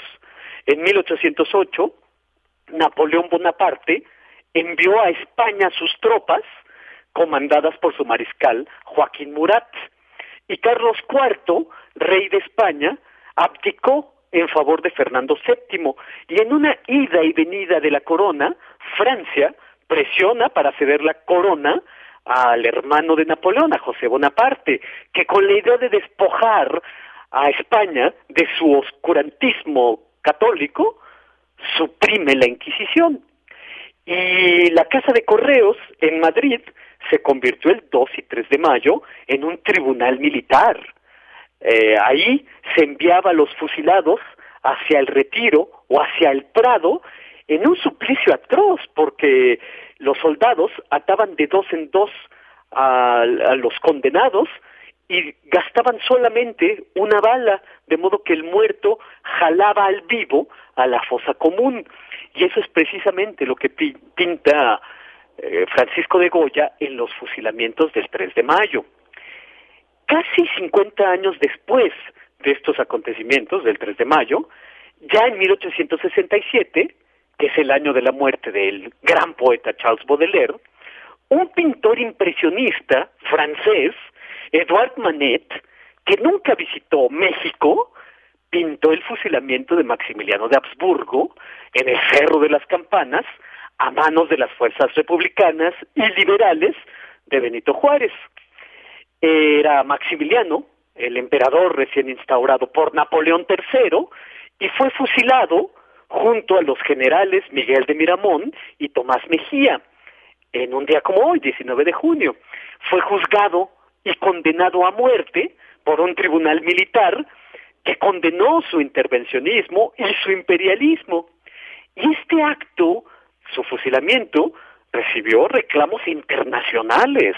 Juárez recibió incluso intentos de soborno y no obstante, Maximiliano de Habsburgo fue fusilado al pie de un muro de adobe junto a un cementerio. Las noticias del fusilamiento de Maximiliano de Habsburgo llegaron a París y a oídos de Edouard Manet solamente diez días después de haber ocurrido. Y después de diez días, comenzaron a circular en París litografías inventadas a partir de las descripciones que llegaban. La censura era de tal modo estricta que había gran control de las fotografías que, que bueno, ah, circularon solamente muchos años después del, del fusilamiento de Maximiliano. Manet era un republicano, era juarista sin saberlo, sin conocer mucho de las circunstancias, hay que decirlo, y concibió obras de gran formato con el tema del fusilamiento de Maximiliano, figuras de tamaño casi natural. Eh, él gestó la idea de pinturas para salón, que debían ser de gran formato, con un tema de historia moderna. ¿Y qué más que tenía alta significación para los franceses porque el, fusilamiento de Maximiliano trajo como consecuencia el término del Segundo Imperio. Con este fusilamiento desaparece el hermano del emperador Francisco José I. Hay que decir que el 8 de julio de 1867, es decir, casi un mes después, apareció en el importante periódico Le Figaro una descripción que es con toda seguridad la descripción en la que se basó Manet para sus versiones pictóricas. Es una descripción que cuenta que a las 7 a.m., ante el pie de un muro de adobe con tres cruces, se disparó un tiro de gracia a tres pasos de distancia a Maximiliano de Habsburgo, que momentos antes, con gran entereza, estaba hablando de lo hermoso del día eh, y él mismo dio la orden de disparar. Maximiliano cedió el centro de los fusilados, el lugar de honor, por así decirlo, a Miramón. Manet siempre representa a Maximiliano de Habsburgo al centro y lo pinta con un sombrero mexicano porque las noticias que llegaron a París decían que Maximiliano había muerto con un sombrero mexicano y con un pañuelo blanco en la mano. Eh, ante un muro de adobe que se levantó para el fusilamiento, se acomodaron a espectadores campesinos y hay que decir que Manet recibió ayuda de un amigo suyo militar que le ayudó a conseguir un pelotón de infantería de la Guardia Imperial que le sirvió de modelo. Y eso explica por qué en las pinturas, en las pinturas, perdón, los personajes aparecen con uniformes franceses y no los eh, los los eh, uniformes de los juaristas. Los dos amigos, eh, dos amigos sirvieron de modelo para Miramón, un violinista, y el otro un amigo del que no conocemos el nombre, para Mejía. Un oficial detrás del pelotón está preparando un fusil para dar el tiro de gracia a Maximiliano en todas las versiones. Y bueno, hay que decir que se trata de cuatro variaciones, por eso digo que Eduard Manet fusiló en cuatro ocasiones a Maximiliano, se encuentran en distintos museos de distintas ciudades, Boston, Mannheim en Alemania, Copenhague y Ámsterdam. Fueron cuadros que no vieron la luz y que se quedaron en el estudio del artista porque fue sometido a un, un rigor de censura muy considerable. Fueron dados a conocer de forma póstuma eh, ya con gran éxito. Quiero terminar este comentario diciendo que cuando Gilberto Aceves Navarro, un pintor que eh, de nuestros tiempos, que murió hace algunos años, grandísimo pintor de la generación de la ruptura, cuando Gilberto Aceves Navarro pintó la serie de fusilamientos de Maximiliano, a partir de la pintura de Manet, hizo hincapié en la detonación de los fusiles, una onomatopeya visual, y todos los que miran el espectáculo sonoro visual son Juárez. Y esto es lo que yo tengo que decir este lunes 19 de junio de 2023. Bien, pues muchísimas gracias como siempre Otto que nos llevas a este a este hecho, pero también a través de la pintura. Gracias, Otto. Pues estoy encantado y de Yanira nos escuchamos el próximo lunes. Claro que sí. Hasta el próximo. Buenas tardes. Buenas tardes. Gracias a Otto Cázares y continuamos, nos vamos ahora a Cultura con Tamara Quirós. Cultura RU. Deyanira, como siempre es un gusto saludarte y por supuesto saludar al auditorio de Prisma RU que sigue nuestra transmisión a través de estas frecuencias, acercándonos a la recta final de esta transmisión.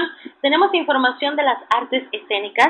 Les comparto que en el Centro Cultural Autogestivo El 77, que se ubica en Abraham González número 77 en la colonia Juárez, se estará presentando hasta el 30 de julio, todos los domingos a las 18 horas, Barba Azul. Esta es una adaptación del dramaturgo mexicano Eita Caleb, el cual forma parte de la compañía Metanoia Teatro. Esta propuesta escénica surge como un proyecto de clase, el cual fue limitado por la pandemia de COVID-19. En la historia conocemos a Edmond o Barba Azul por su peculiaridad física, Edmond es un excelente mentiroso y Claudine sumamente cándida, por lo que tenemos un escenario perfecto para que ocurra este cuento de hadas. Para platicarnos más acerca de esta adaptación, nos acompaña en la línea Ilse Castro. Ella es parte del elenco de esta propuesta escénica. Ilse, platícanos más sobre esta versión de Barba Azul. Sí, claro. Pues mira, Barba Azul está basado en el cuento con el mismo nombre. Esta es una adaptación de Eita Caleb. Eh, trata de Claudine y su familia, eh, que Claudine está buscando enamorarse, conocer el amor y todo eso, y por cosas del destino, la familia eh, se encuentra con el varón Edmond, que es también conocido como Barba Azul, y ella piensa que con él va a encontrar el amor de su vida, la felicidad que está buscando, pero conforme va avanzando la obra, se da cuenta que realmente nada de lo que ella esperaba o soñaba era realidad. Oye, ¿cómo les ha ido en esta, esta temporada en la integración de, de la música y diversos recursos escénicos? Está, estado yendo bien, apenas llevamos dos funciones y como dices en los recursos, tenemos diferentes recursos. Creo que aparte de obviamente la parte actoral, eh, el recurso más fuerte que tenemos es la iluminación. Eh, la obra está pensada para presentarse en una caja negra y que la iluminación te lleve a través de la historia, que ayude con la atmósfera.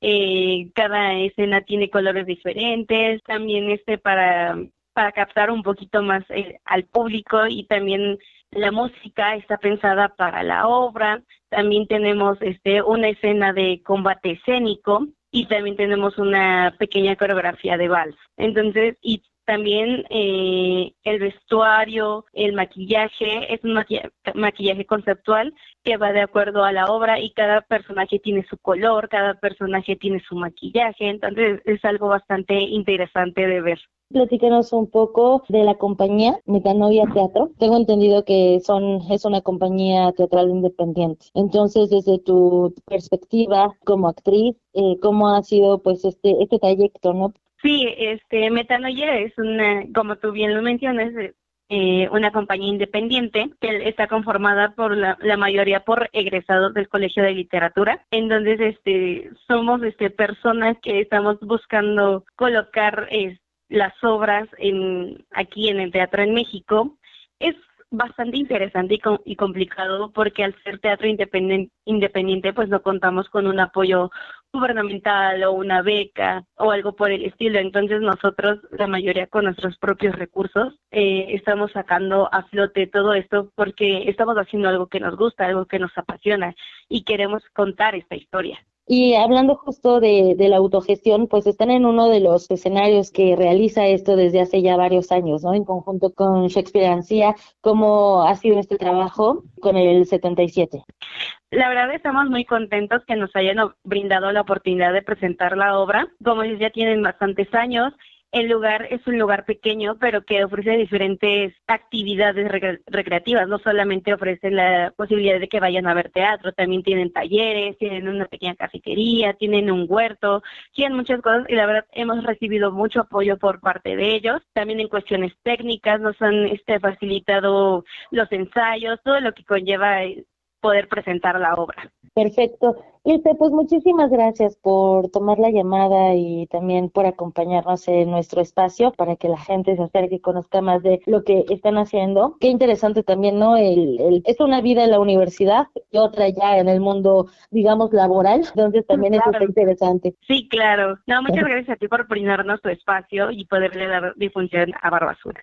Que estés muy bien, Ilse. Gracias, igualmente. Ilse Castro es actriz y parte del elenco de Barba Azul, que se presenta todos los domingos a las 18 horas en el Centro Cultural Autogestivo El 77, ubicado en Abraham González, número 77, en la Colonia Juárez, en la delegación Cuauhtémoc. Otra de las obras y de la que ya hablamos en este espacio radiofónico es Leonardo. Inició temporada hace unos días bajo la actuación de Rodrigo Murray, que nos lleva de la mano por la Italia renacentista y nos trae de regreso al convulso siglo XXI mientras interactúa con Leonardo IV, una monumental pieza diseñada por el arquitecto Enrique Carvajal mejor conocido como Sebastián. Esta propuesta escénica se está presentando en el Teatro Helénico hasta el 27 de agosto, todos los sábados y domingos a las 12.30 horas. Y para que vayan a conocer más sobre Leonardo, escrita, dirigida y también actuada por Rodrigo Murray, tenemos cuatro pases dobles para que acudan a la función del sábado 24 de junio a las 12.30 horas.